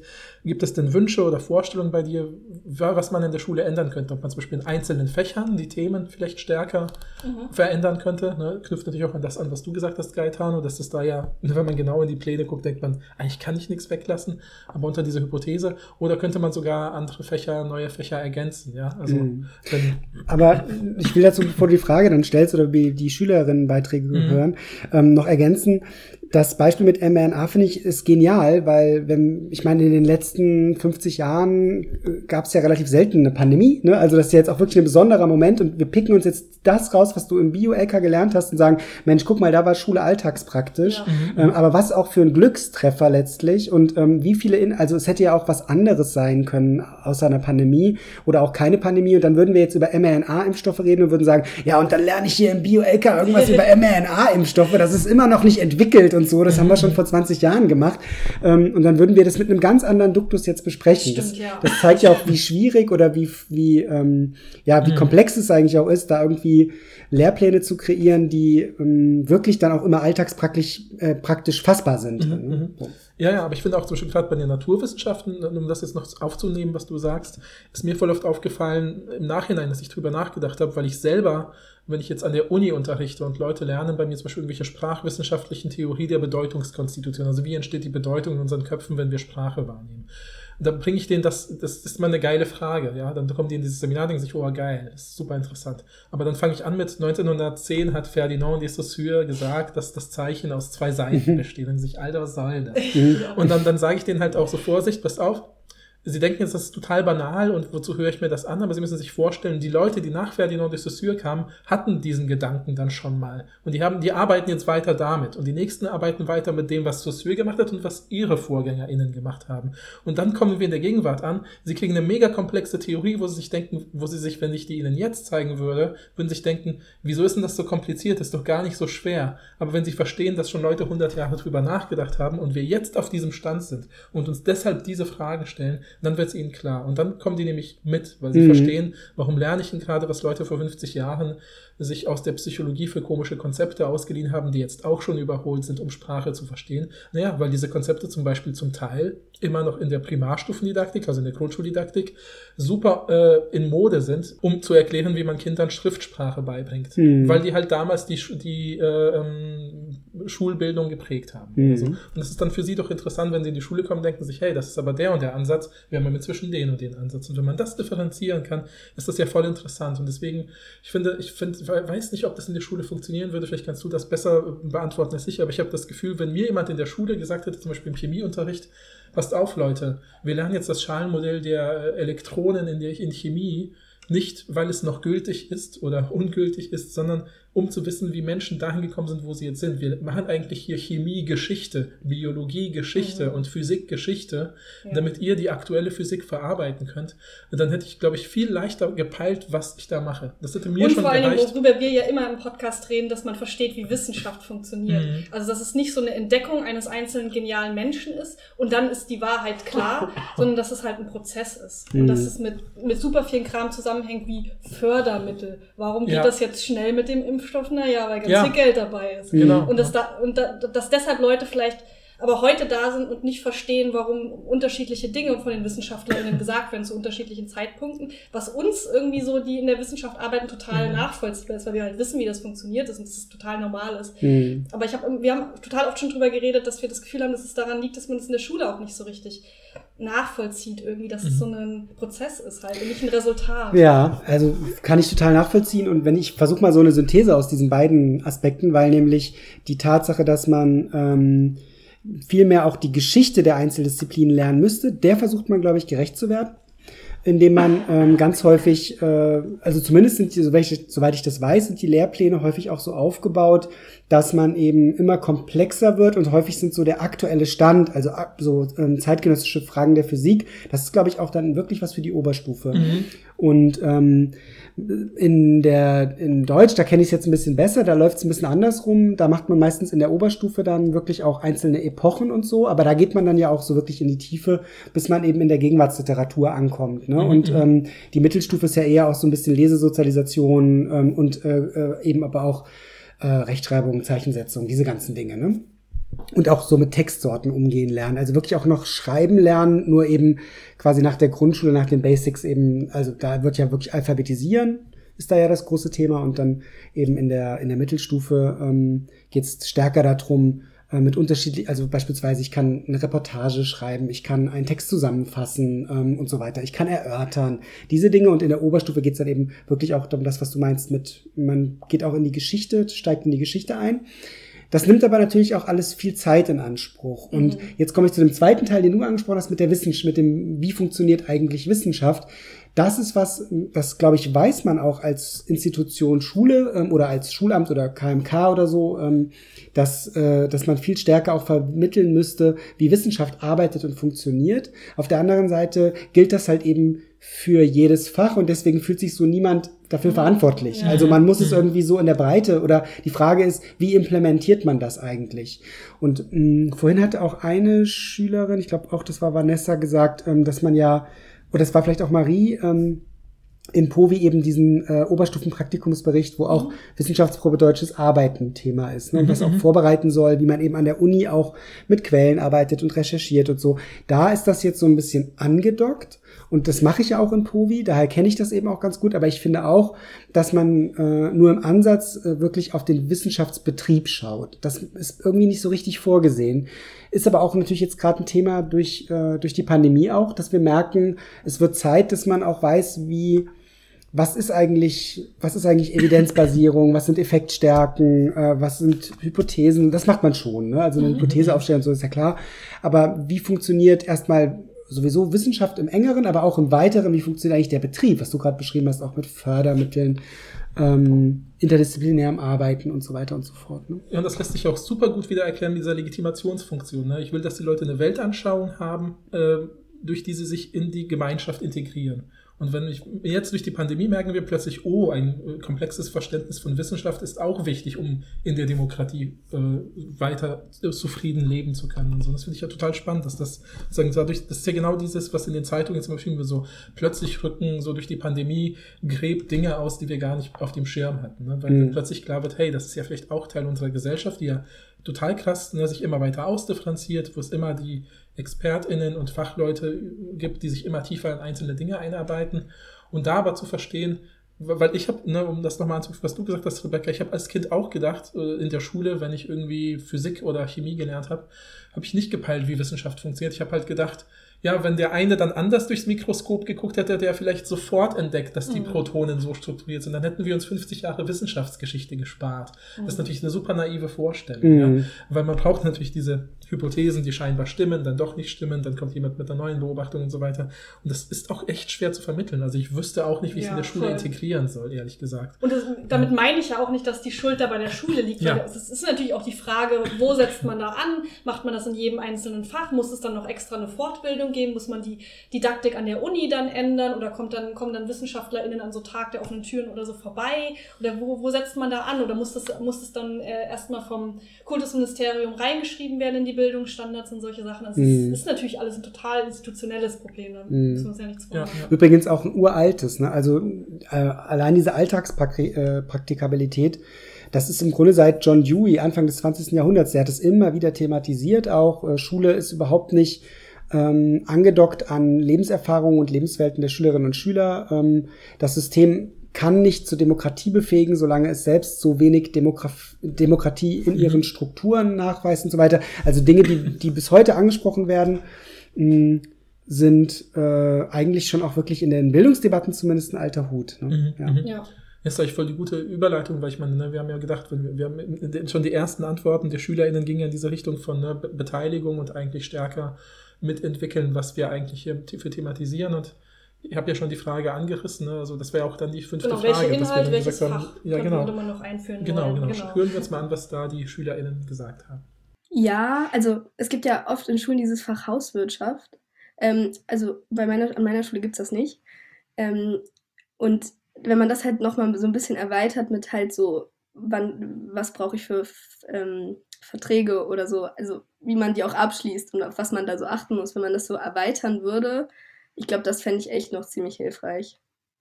Ja, also ich würde sagen, dass man generell einfach äh, noch also ein Fach einführen sollte, was äh, halt andere Aspekte abdeckt vom Leben. Also ich habe vorhin schon einmal äh, die Ernährung angesprochen, äh, dass man da in die Richtung geht. Also wenn wir jetzt zum Beispiel in einem Biologieunterricht ähm, auch über Sachen sprechen, äh, wie jetzt Kohlenhydrate oder sowas, dass man vielleicht auch sowas weiterführend einfach nützlicher für einen selber, nicht nur in der Theorie halt alles lernt, wie ganze Sachen funktionieren, sondern halt wirklich, wie man selbst ähm, halt äh, alles verbessert. Ähm, Povi lernen wir zum Beispiel ja auch, also das ist das, was man anwenden kann halt für später, wenn man jetzt zum Beispiel wählen geht oder so. Äh, da weiß ich jetzt zum Beispiel, wie äh, Parteien und so ähm, das aufgestellt ist, aber äh, jetzt dieser Wahlgang an sich zum Beispiel, da könnte man äh, noch mal ein bisschen besser was zu machen oder ja. Ja, tatsächlich hätte ich auch gesagt, dass man vielleicht einfach ein neues Fach hinzufügen ähm, könnte. Und ich glaube, das wäre bei mir das Thema Gesundheit.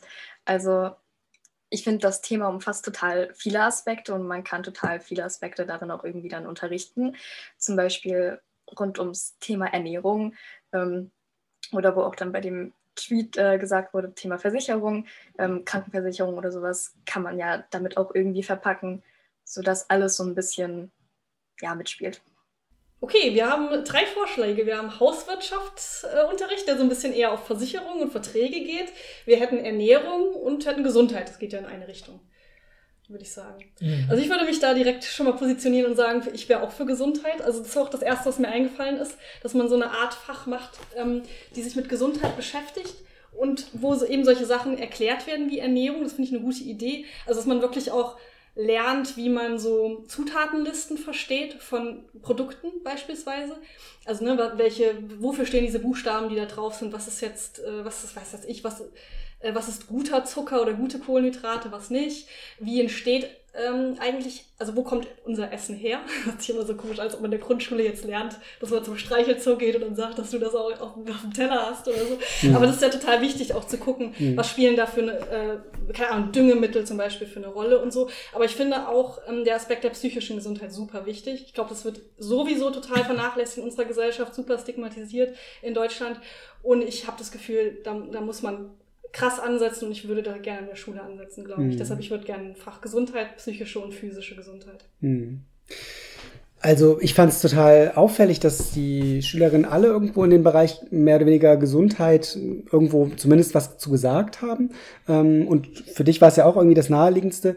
Ich weiß nicht, ich glaube, ich würde, ähm, also zu dem Aspekt psychische Gesundheit will ich auch gleich was sagen, aber ich glaube, ich würde nicht für ein konkretes neues Fach plädieren, sondern mein Wunsch wäre, dass bestimmte Fächer mehr Zeit bekämen, also dass man einfach diesen Workload aufteilen würde ähm, um Dinge zu integrieren, weil ich glaube, dass man sowas wie gesunde Ernährung, ähm, genau, also wie bestimmte Dinge zusammengesetzt sind, das kann man, glaube ich, in Bio und Chemie gut machen, dass man da stärker vielleicht auch, wenn das, ich weiß gar nicht, vielleicht ist das sogar in den Lehrplänen schon, die kenne ich jetzt nicht so gut.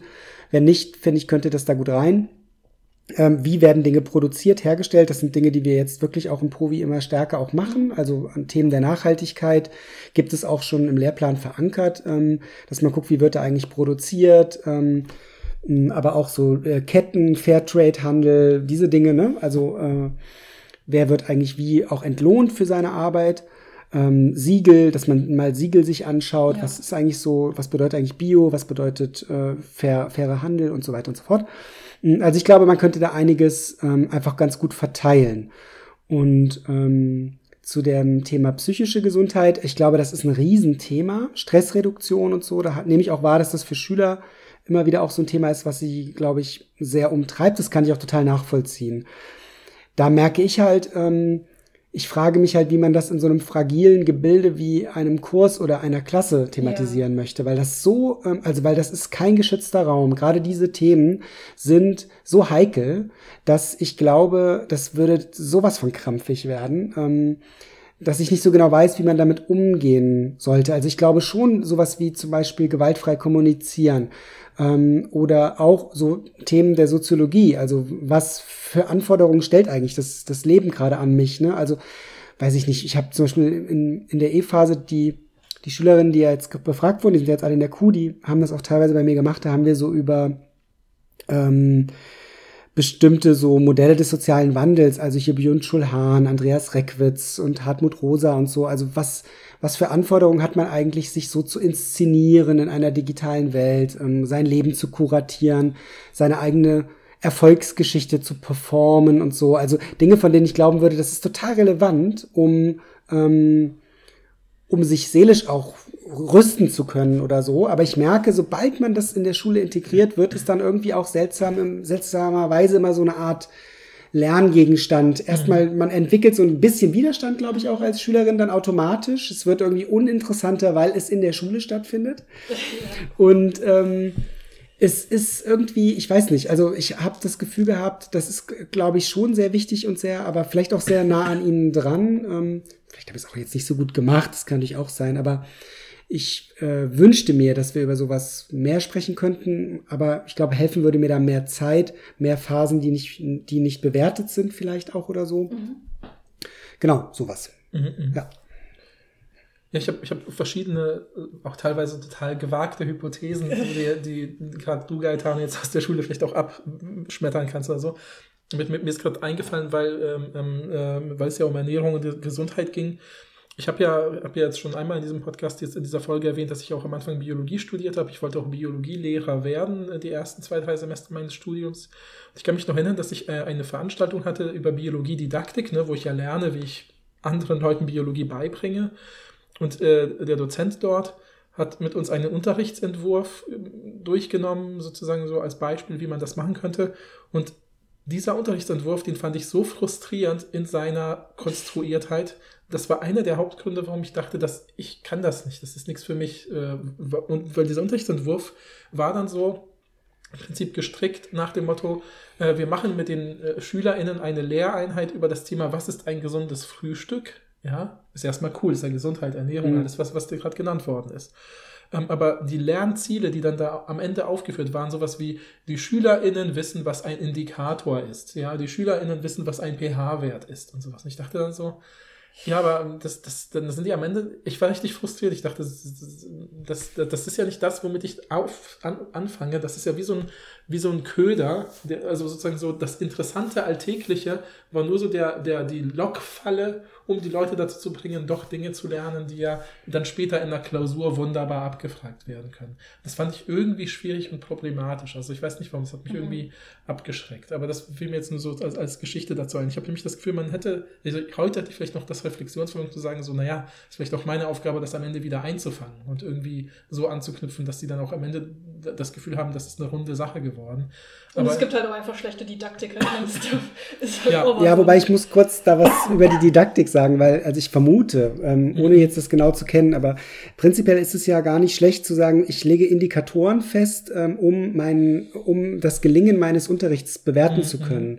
Und da kann es ja nicht drum gehen, ähm, Schüler haben jetzt mehr Bock, ähm, äh, gesund sich zu ernähren, denn das kann ich nicht bewerten, aber ich kann prüfen, ob sie wissen, was ein pH-Wert ist, was für sie als, als Kompetenz ja. einfach wichtig ist, um in Zukunft besser einschätzen zu können, ob sie sich eben gerade gesund ernähren oder nicht. Mhm. Und ich glaube so, das lernt man nämlich in vielen Didaktiken gerade, dass man quasi so Indikatorenlisten abhakt, mhm. weil man will ein Stück weit mehr Evidenzbasierung in den, in die Unterrichtsplanung ja, reinkriegen. Ja. Und das finde ich auch total hilfreich, weil stimmt. bisher machen wir es wirklich so, jeder Lehrer rennt rum und sagt, na ja, also ich weiß schon, wie man gut unterrichtet, hat immer so gut funktioniert, ne? ich erzähle mhm. hier meine Story und ähm, zu sagen, und da hast du, glaube ich, was mitbekommen, was vielleicht noch relativ auch in der frühen Phase war. Ja, so. das kann durchaus sein. Und ja, ja. Äh, ich könnte mir vorstellen, dass das, der, der, das Anliegen eigentlich sogar relativ professionell war. Ja, Aber das trotzdem, dass es sich abgeschreckt hat, kann ich nachvollziehen. Ja, ja, ja. Ich meine, ist ja auch, das ja recht, das sind ja 15, ist ja 15, 16 Jahre her jetzt schon mhm. wieder, ne, diese Geschichte. Insofern kann sich das alles weiterentwickelt haben.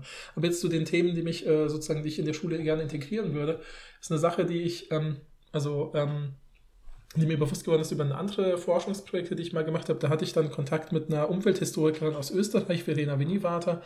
Und eben, ich habe sie eben im Rahmen einer Veranstaltung auch vorgestellt und habe mir so interessante Fakten über sie angeschaut. Und dann ist mir dabei aufgefallen, dass sie es halt äh, durch bestimmte Initiativen geschafft hat, im österreichischen Schulsystem es zu integrieren, dass Teil des Geschichtsunterrichts sozusagen auch Umweltgeschichte ist. Also das, und das auch so eine Art globale Geschichte. Also mhm. eben, weil ich meine, wenn, man, wenn ich an meinen Geschichtsunterricht denke, ich weiß eben nicht, wie das heute ist, ist immer noch sehr stark national ausgerichtet. Ne? Also von Deutschland ausgeht, von unserer Umgebung ausgeht. Ist ja auch wichtig, ist ja auch Teil dieser äh, Aufgaben, dass man irgendwie peilt, so wer sind wir, wo sind wir eigentlich, ne? welchen Hof, welche nationalen, äh, welche nationale Geschichte haben wir, wie geht man damit um, das, das ist wichtig, klar. Aber ich habe das Gefühl, gerade vor dem Hintergrund auch den Interessen äh, der aktuellen Generation, ich meine, Gesundheit ist ja sowas Individuelles, aber auch so eine Art so, ähm, ja auch so Forschungstendenz, ich glaube, so, sowas gibt wie so Global Health, also dass man Gesundheit nicht mehr als Einzelfänomen denkt, sondern eben als Teil einer vernetzten Umwelt, dass man mhm. als Mensch Teil der Natur ist und nicht eben, ne, wenn, man, wenn wir sowas sagen wie, wir schützen die Natur, sind wir irgendwie Wesen, die über der Natur stehen, die sozusagen ihre Schutzhaube drauflegen, sich jetzt entscheiden, oh, der Wald stirbt, wir machen jetzt eine Aktion. Aber eigentlich müssten wir sagen, wir sterben, denn wenn der Wald stirbt, gibt es diese Insekten nicht mehr und ohne diese Insekten wird das und das nicht mehr abgebaut und dann gibt es Vögel nicht mehr und dann werden, werden irgendwelche Sachen nicht mehr bestäubt und was mhm. weiß ich. Ich habe das Gefühl, so eine Umweltgeschichte, also ich hätte, glaube ich, das, ich meine, klar, ich hatte auch immer dieses äh, ökologische ökologische oder biologische Interesse. Aber ich glaube auch heute finde ich das super plausibel zu sagen, wir beschäftigen uns eben mit sowas wie globalen Handelsketten, wie die überhaupt entstanden sind, Kolonialismus oder so, welche Schäden der in bestimmten Orten hinterlassen hat, die bis heute vielleicht auch nicht mehr ähm, äh, repariert werden können, weil da die Erde nachhaltig irgendwie geschädigt ist, ausgetrocknet ist oder ähnliches mehr durch Bo Wasser- und Bodenerosion und so. Also solche Themen, glaube ich, ähm, das ist auch wieder mein Interesse, aber ich habe das Gefühl, das wäre super interessant, das wäre super relevant für die mhm. Zeit, für die, auch für die den Stand unserer Gesellschaften, wo sie gerade sind. Also das wäre, glaube ich, mein. Wir haben ja auch in den letzten Jahren gemerkt, dass da viele junge Leute super viel Interesse dran ja. haben. Also es ist ja, ja, auch nah am Leben dran. Also ja, in vielen Leben von Jugendlichen, die sich Sorgen machen. Und mhm. so. Also finde ich plausibel, ja. Genau, ja. Ja, das, das waren ja die Fragen, die wir so, so hatten. Mhm. Wollen wir vielleicht noch so eine kleine Abschlussrunde machen und irgendwie allgemein sagen, ja, was, was würden wir denn jetzt, ähm, was, vielleicht, wir haben ja auch viel über das Schul, die Schule, das Schulsystem geredet.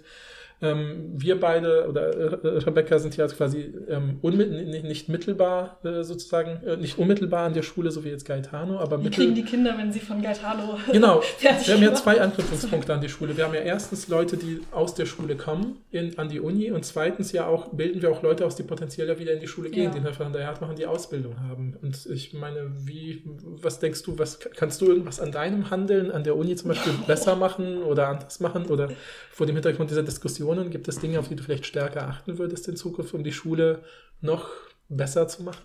Oh, was ist das denn für eine Frage? Also ich, ich finde es schwer zu sagen, weil ich habe ja, ich bin ja keine Didaktikerin. Ich habe halt Lehramtsleute in meinen Seminaren und Bachelorleute. Ich kann halt nicht differenzieren. Also ich, ich habe halt alle in diesem Kurs drinne und ich könnte natürlich eine Sitzung immer machen, wo ich mit den Leuten was Didaktisches mache.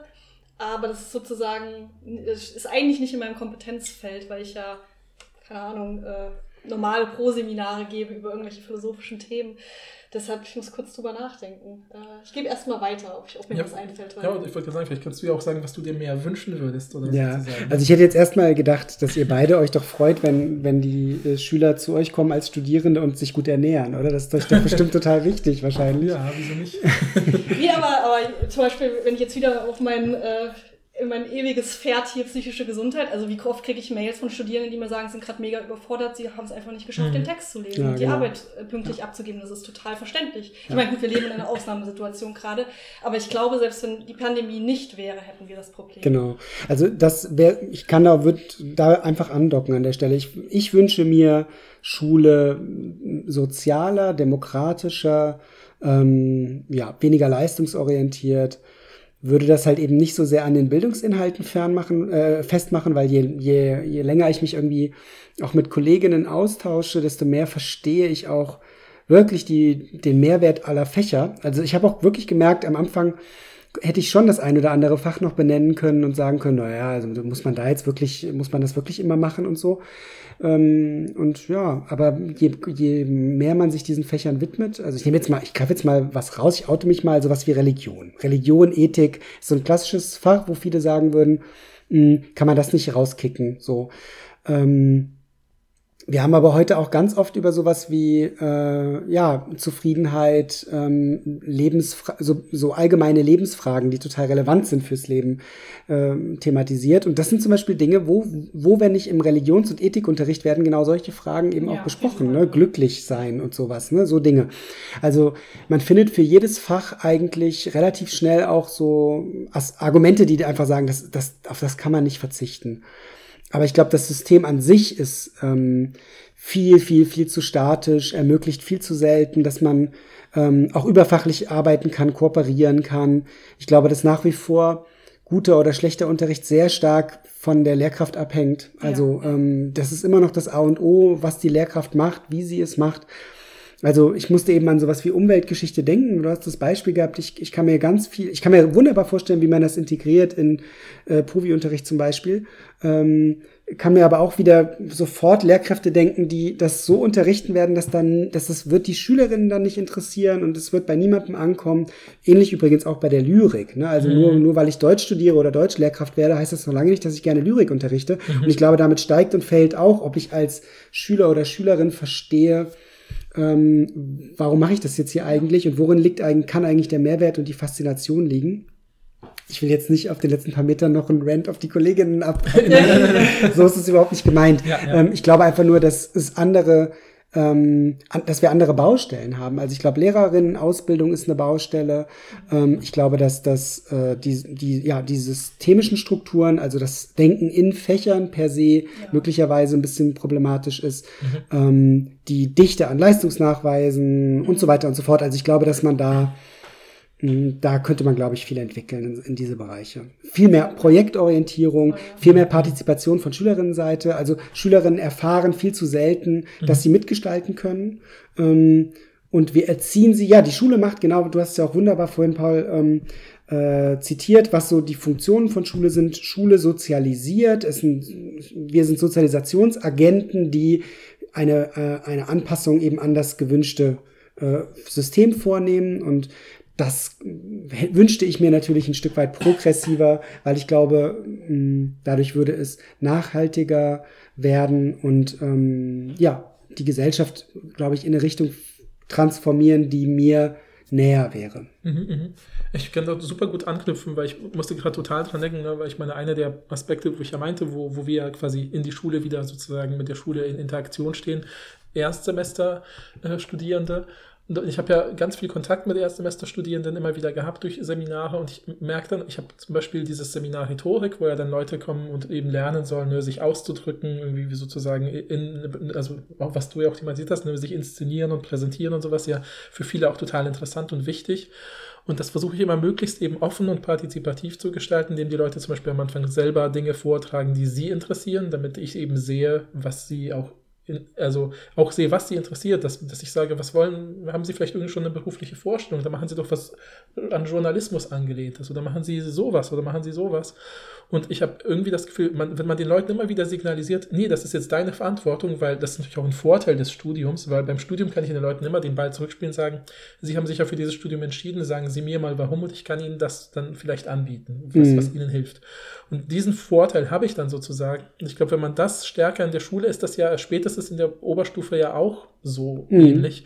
Wenn man das stärker herausarbeiten und tatsächlich irgendwie immer wieder zeigen könnte, dass es ernst gemeint ist, also habe ich immer die Erfahrung gemacht mit den Lerngruppen, die ich betreue, die gehen da total auf, weil sie merken, ich werde ernst genommen und oh mein Gott, ich bin erwachsen und kann Dinge tun, die ich interessant finde. Das ist total krass, äh, wie dann Leute motiviert sind. Und selbst bis hin zu so Banalitäten wie ich unterrichte Grammatik oder so, was ja super un, also wo man auch sagen könnte, warum ist denn das relevant oder so, außer jetzt natürlich sowas wie was äh, Vanessa, glaube ich, gesagt hat, ne, wenn man eine Mail schreibt, soll es professionell wirken und Mhm. so, dann mache ich keine grammatischen Fehler und sowas, klar, okay. Ähm, aber selbst da versuche ich immer mir zu überlegen, warum ist das denn jetzt interessant, diese Regel oder das, äh, warum hat sich das so und so entwickelt? Ich versuche denen immer so mitzugeben, so, hey, ich will nicht nur, dass du lernst, wie es funktioniert, sondern auch, du, dass du anderen Leuten auch sagen kannst, warum das vielleicht interessant oder relevant ist äh, und ähnliches mehr. Und ich habe das Gefühl, die Leute nehmen das, saugen das dann irgendwie so auf und mh, mh, können das dann positiv sozusagen weiterentwickeln. Und ich Mhm. musste eben ähm, was ich, weil ich ja gesagt habe, ich habe so eine wilde Hypothese, die habe ich noch gar nicht gesagt, weil es gerade nicht gepasst hat. Also Umweltgeschichte ist ja noch Ja. nicht super wild, aber ich fand das halt, ich fand das halt, Hat äh, er was, nicht gesagt. ich, äh, ich, ich habe mich halt auch mal mit ein bisschen so im Kontext für diese Folge mit anderen Schulsystemen beschäftigt und ähm, fand zum Beispiel total interessant, dass es äh, an japanischen Schulen halt so ist, dass man da in der Oberstufe im Prinzip, es ist wie ein Studium eigentlich. Also man muss nicht hin, man, man hat keine Anwesenheitspflicht, man kann auch einfach wegbleiben von der Schule. Und der, äh, die Hälfte ähm, des Schulunterrichts, so zeitmäßig ungefähr äh, an den japanischen Oberstufen, sind halt so Projektsachen. Also da kann man dann sozusagen sagen, da ist ein externer Berater aus irgendeiner Firma, die, was weiß ich, so Roboter herstellt, der berät uns, der betreut uns, wir bauen da so Projekte, der kommt dann einmal die Woche, schaut sich das an und wir, wir haben Unterricht von 8 bis 12 Uhr und von 12 bis 16 Uhr machen wir unser Projekt halt, jeden Mhm. Tag, dieses Projekt und das Mhm. ist vielleicht auch schon ein Eintritt in den Beruf und so und das ist natürlich auch total interessant, das Konzept. Ich meine, Japan ist natürlich so ein super leistungsorientiertes Ja. Land, wo es ja super krasse äh, ähm, Erwartungen gibt, wo die Leute extrem unter diesem Stress leiden und sich Ja, wahrscheinlich ja. auch alle ein Fach Gesundheit und Mental Health wünschen Mhm. würden, oder? Ja, oder eine Freistunde. Oder eine, ja, ja, ist, äh, genau.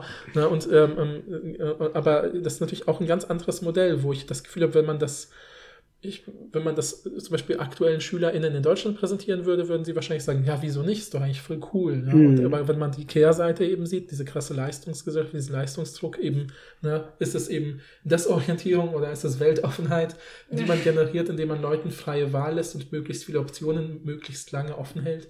Äh, Das ist, glaube ich, die zentrale Frage, um die sich eigentlich dieser ganze Podcast dreht, äh, weil weil es ja auch immer wieder, um, auch bei diesen äh, einerseits, andererseits ging es ja auch wieder darum, ne, was habe ich eigentlich gelernt, was mache ich da draus, was wird von der Gesellschaft erwartet. Das sind äh, Sachen, die wir heute natürlich nicht in den äh, anderthalb Stunden hier klären werden, aber ich habe das Gefühl, mir ist klarer geworden, dass es das die Fragen sind, die Mhm. uns beschäftigen, die wahrscheinlich auch intuitiv SchülerInnen beschäftigen und die man vielleicht noch, noch, noch viel stärker auch in, in der Schule ähm, herauskristallisieren Ja. könnte. Ja, ich finde es halt einfach wichtig, diesen Diskurs zu führen. Also ich fände es halt, also ich, ich finde, wir dürfen nicht den Ist-Zustand einfach so als Tatsache akzeptieren, die man nicht ändern kann. Also es gibt ja immer dieses Argument, dass Leute irgendwie sagen, ja, also ich musste das in der Schule auch und dann werden die anderen das auch schaffen. Das ist ja immer Mhm. dieses typische, ich musste da auch durch und ich musste auch leiden, ich musste auch Quatsch lernen. Also soll das jetzt auch bei meinen Kindern so sein. Und ich finde, wir sollten einfach nicht, nicht immer dieses System so für das Richtige und Perfekte halten, sondern immer weiter gucken, wo können wir ansetzen. Klar ist das schwierig, eben durch diesen ganzen Föderalismus haben wir noch gar nicht drüber geredet, das ist natürlich auch ein großes Problem und so, aber durch diese ganzen Strukturen. Ähm, aber, aber trotzdem finde ich es super hilfreich, immer zu fragen, was können wir denn verbessern und die Leute, die halt direkt betroffen sind, wie SchülerInnen und LehrerInnen, eben zu fragen Mhm. und zu gucken, wo können wir es schaffen, wenn es nur im Kleinen ist. So.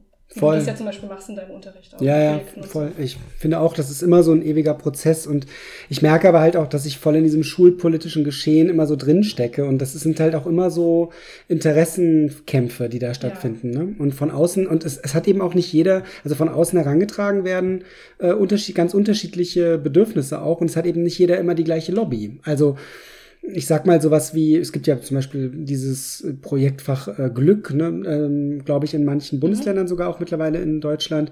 Ähm, das ist natürlich auch was, also das, ich sag mal so wenig Stress haben oder sowas, ähm, ist erstmal kein, ähm, da gibt es erstmal nicht wirklich eine Lobby für, wo jemand sagt, das muss jetzt mal stärker in den Schulen verankert werden. Da muss erstmal irgendwas passieren, da müssen die Burnout-Raten oder die Erkrankungsraten so durch die Decke gehen, dass irgendwie deutlich wird, hier ist Handlungsbedarf. Also wenn es für das System ineffizient wird, dann wird es irgendwann auch in die Schule kommen. Und das ist natürlich für uns, die wir quasi da an der Front sind, immer ein bisschen frustrierend, weil wir häufig dann gegen ganz viele Widerstände bereits Projekte ähm, lostreten, bis dann irgendwann die Relevanz auch in der Breite erkannt wird. Also ich, Thema Nachhaltigkeit, Demokratieerziehung, Antisemitismus, Aufklärung und so sind alles zum Beispiel Dinge, die jetzt, äh, also nach, ähm, nach äh, Hanau, nee, nach Halle, Entschuldigung, Halle war der antisemitische Angriff auf die Mhm, Synagoge, ne?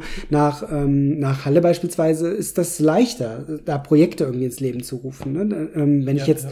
irgendwie, wobei gut, das ist noch ein Thema, was in Deutschland schon immer ganz, ganz gut ging, aber auch hier sieht man, dass, dass wir äh, immer irgendwo hinterherhinken. Ja. Also ganz besonders Klimawandel ist für mich so ein Thema.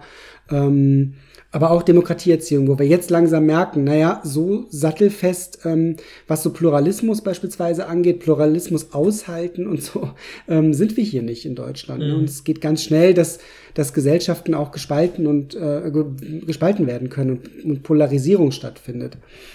Mhm. Genau, das wollte ich nochmal sagen. Und wenn dann, manchmal gibt's dann so Säue, die durchs Dorf getrieben werden, sowas wie Resilienz. Also da muss die Resilienz erhöht werden der Schülerinnen und Schüler. Und das ist dann so ein bisschen so das Argument, auch mit Stress und äh, psychischen Erkrankungen und so weiter. Aber das ist für mich auch wieder so ein Begriff, der ist dann eben, der funktioniert halt eben dann gut, weil er sozusagen auch wieder die, Effi- der ist, zieht wieder auf die Effizienz ab. Ja, ne? Also die, die müssen, ne, die, die müssen irgendwie so bulletproof werden, damit die irgendwie wunderbar mit ihren Ellbogen durch die, ähm, durch die Welt, Welt äh, kommen.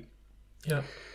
Genau. Ja. Ja, nee, also finde ich gut. Also auch dieses, ne, diese, diese, also was du gesagt hast und was auch du, also was ihr beide gesagt habt, unabhängig, also jetzt jeweils aufeinander aufbauend, ne, dieses, äh, den Ist-Zustand immer reflektieren und dann vor allem vor dem Hintergrund, was du jetzt eben total offengelegt hast, eben von so Zielen, die dahinter stecken, so, dass man eben sich überlegt, warum ist das so? Ist ja, wenn ich über Wissenschaftsgeschichte rede oder in der Sprachwissenschaft aktuelle Forschung bespreche, rede ich ja auch immer darüber, warum wird denn das gerade erforscht? Warum ist das interessant? Warum ist es interessant, dass Wolfgang Immo äh, Krebsdiagnosengespräche analysiert und schaut, wie Trost funktioniert, weil es da eben nicht gut funktioniert, weil da plötzlich Gelder investiert werden, weil ganz viele Leute sagen, ich habe mich wie ein Objekt gefühlt. Ich, Mhm. war, ich war nur noch der und der Krebs und nicht Frau so und so. Mhm. Ja?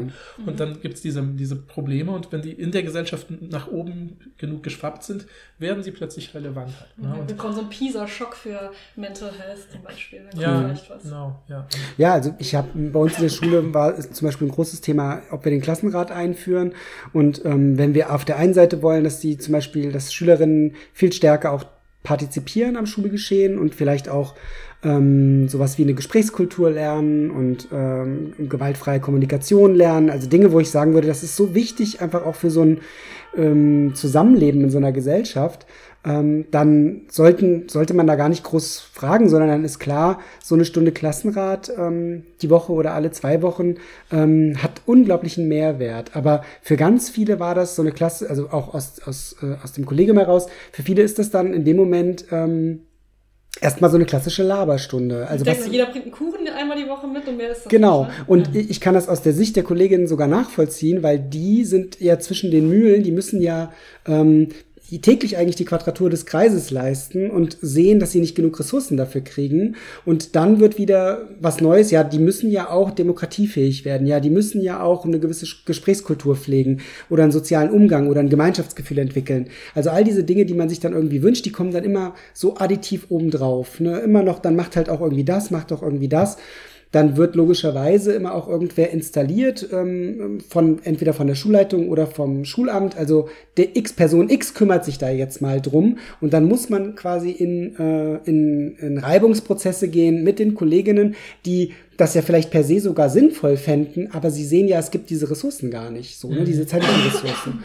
Und deswegen habe ich vorhin auch so stark, also ähm, ich wollte gar nicht mich ähm, despektierlich gegenüber der Arbeit von irgendwie Kolleginnen und Kollegen Klar. aussprechen, sondern mir geht es im Kern wirklich darum, ähm, die, die Rahmenbedingungen, in denen wir arbeiten, die wünschte ich mir anders. Ne? Ja, Weil ich ja. glaube, Ja. dann wäre auch äh, vieles, dann wäre zum Beispiel mehr Zeit für Transparenz, wo wir gesagt haben, Ja. vorhin auch ganz am, am Anfang schon, wenn ich weiß, warum ich was lerne, ähm, wenn, wenn mir das einleuchtet oder wenn ich die Geschichte dahinter kenne, also die Gewordenheit beispielsweise, dann fällt's mir, bin ich viel bereiter, mich zu öffnen und Ja. bin möglicherweise auch leichter, äh, leichter aktivierbar, motivierbar. Ne? Ähm, genau, und dafür müssen halt die Rahmenbedingungen, die, die Arbeitsstrukturen stimmen. Ja. Das würde ich mir wünschen. Auf jeden Fall, ja. Ja, ja. auf jeden Fall. Ja, ich glaube, ich Gutes finde das war auch ein schönes Ja. Schlusswort. Genau, ja. Also, ja, vielen Dank nochmal, dass du bei uns zu Gast warst. Ja, Ähm, sehr weißt gerne. es- Ich glaube, es hat uns die Folge eigentlich, wir fanden das Thema super interessant, aber wir haben uns total unwohl damit gefühlt, dann eben so rumzulabern und zu sagen, man könnte an der Schule noch A und B und C machen. und, äh, und, und irgendjemand, der da irgendwo sitzt und denkt sich, Alter, ich mache schon, ich mache A, A bis X und ihr wollt noch Y und Z, aber ich bin schon am, Ja. äh, am Ja. Boden sozusagen. Und das muss man auch mal, deswegen fanden wir es wichtig, eben sowohl die SchülerInnen hier äh, äh, sich beteiligen zu lassen, aber eben auch dich eben von innen heraus und eben da nicht irgendwie geile Wünsche zu folgen, dann sagen alle yay und äh, aber in Wirklichkeit Ja. kann sich gar nichts ändern, weil die Strukturen nicht angelegt sind. Mhm. Und wir sehen ja einfach, es ist ein super vielschichtiges Thema, total viele Meinungen, die aber schon wichtig sind, auch gehört zu haben. Deshalb finde ich es wichtig, dass wir hier so eine vielstimmige Folge hatten Mhm. mit uns Ja. dreien, die SchülerInnen und dann nochmal die Leute auf Instagram. Und ihr könnt uns natürlich auch wieder gerne bei Instagram, bei YouTube oder per Mail schreiben, was eure Gedanken so sind. Welches In- implementieren? Ähm, wie viel Prozent von dem, was ihr gelernt habt in der Schule, braucht ihr noch? Teilt uns gerne eure Meinung mit. Ja, und wenn ihr diese Folge Mhm. interessant fandet, dann äh, schreibt uns das bitte. Ich habe das Gefühl, wir haben auch super viele Themen angerissen, wo wir noch weiter drüber diskutieren könnten. Äh, also wenn ihr denkt, das wäre doch eine interessante Frage, da habt ihr gar nicht drüber geredet, Stimmt, dann ja. bitte, bitte schreibt uns. Wir können uns total gut vorstellen, eine Anschlussfolge Ja. zu machen, wenn genug Fragen zum Beispiel gekommen sind. Ja, das würde mich auch interessieren, weil ich glaube, wir sind natürlich einmal sehr äh, gymnasial unterwegs gewesen heute, weil Ja, wir ja nur aus dem Gymnasium Leute hatten. Und ich glaube, dass die Herausforderungen eben auch in den anderen Schulen ähm, vielleicht möglicherweise auch andere sind und die Perspektiven wären total spannend gewesen. stimmt, ne? ja. Also sowohl von Schülerinnenseite als auch von El äh, Lehrerinnenseite. Und ähm, dann ist natürlich für mich auch mich frage, also ich frage mich jetzt natürlich auch, inwieweit ich betriebsblind bin. Dementsprechend bin ich gespannt, was ihr für Rückmeldungen kriegt, weil an manchen Stellen bin ich bestimmt auch sehr, äh, habe ich einen Systemblick wahrscheinlich. Ne? Ich versuche natürlich immer kritisch zu sein und frage mich schon auch täglich, äh, was ich so mache und ob das Sinn macht, was ich mache.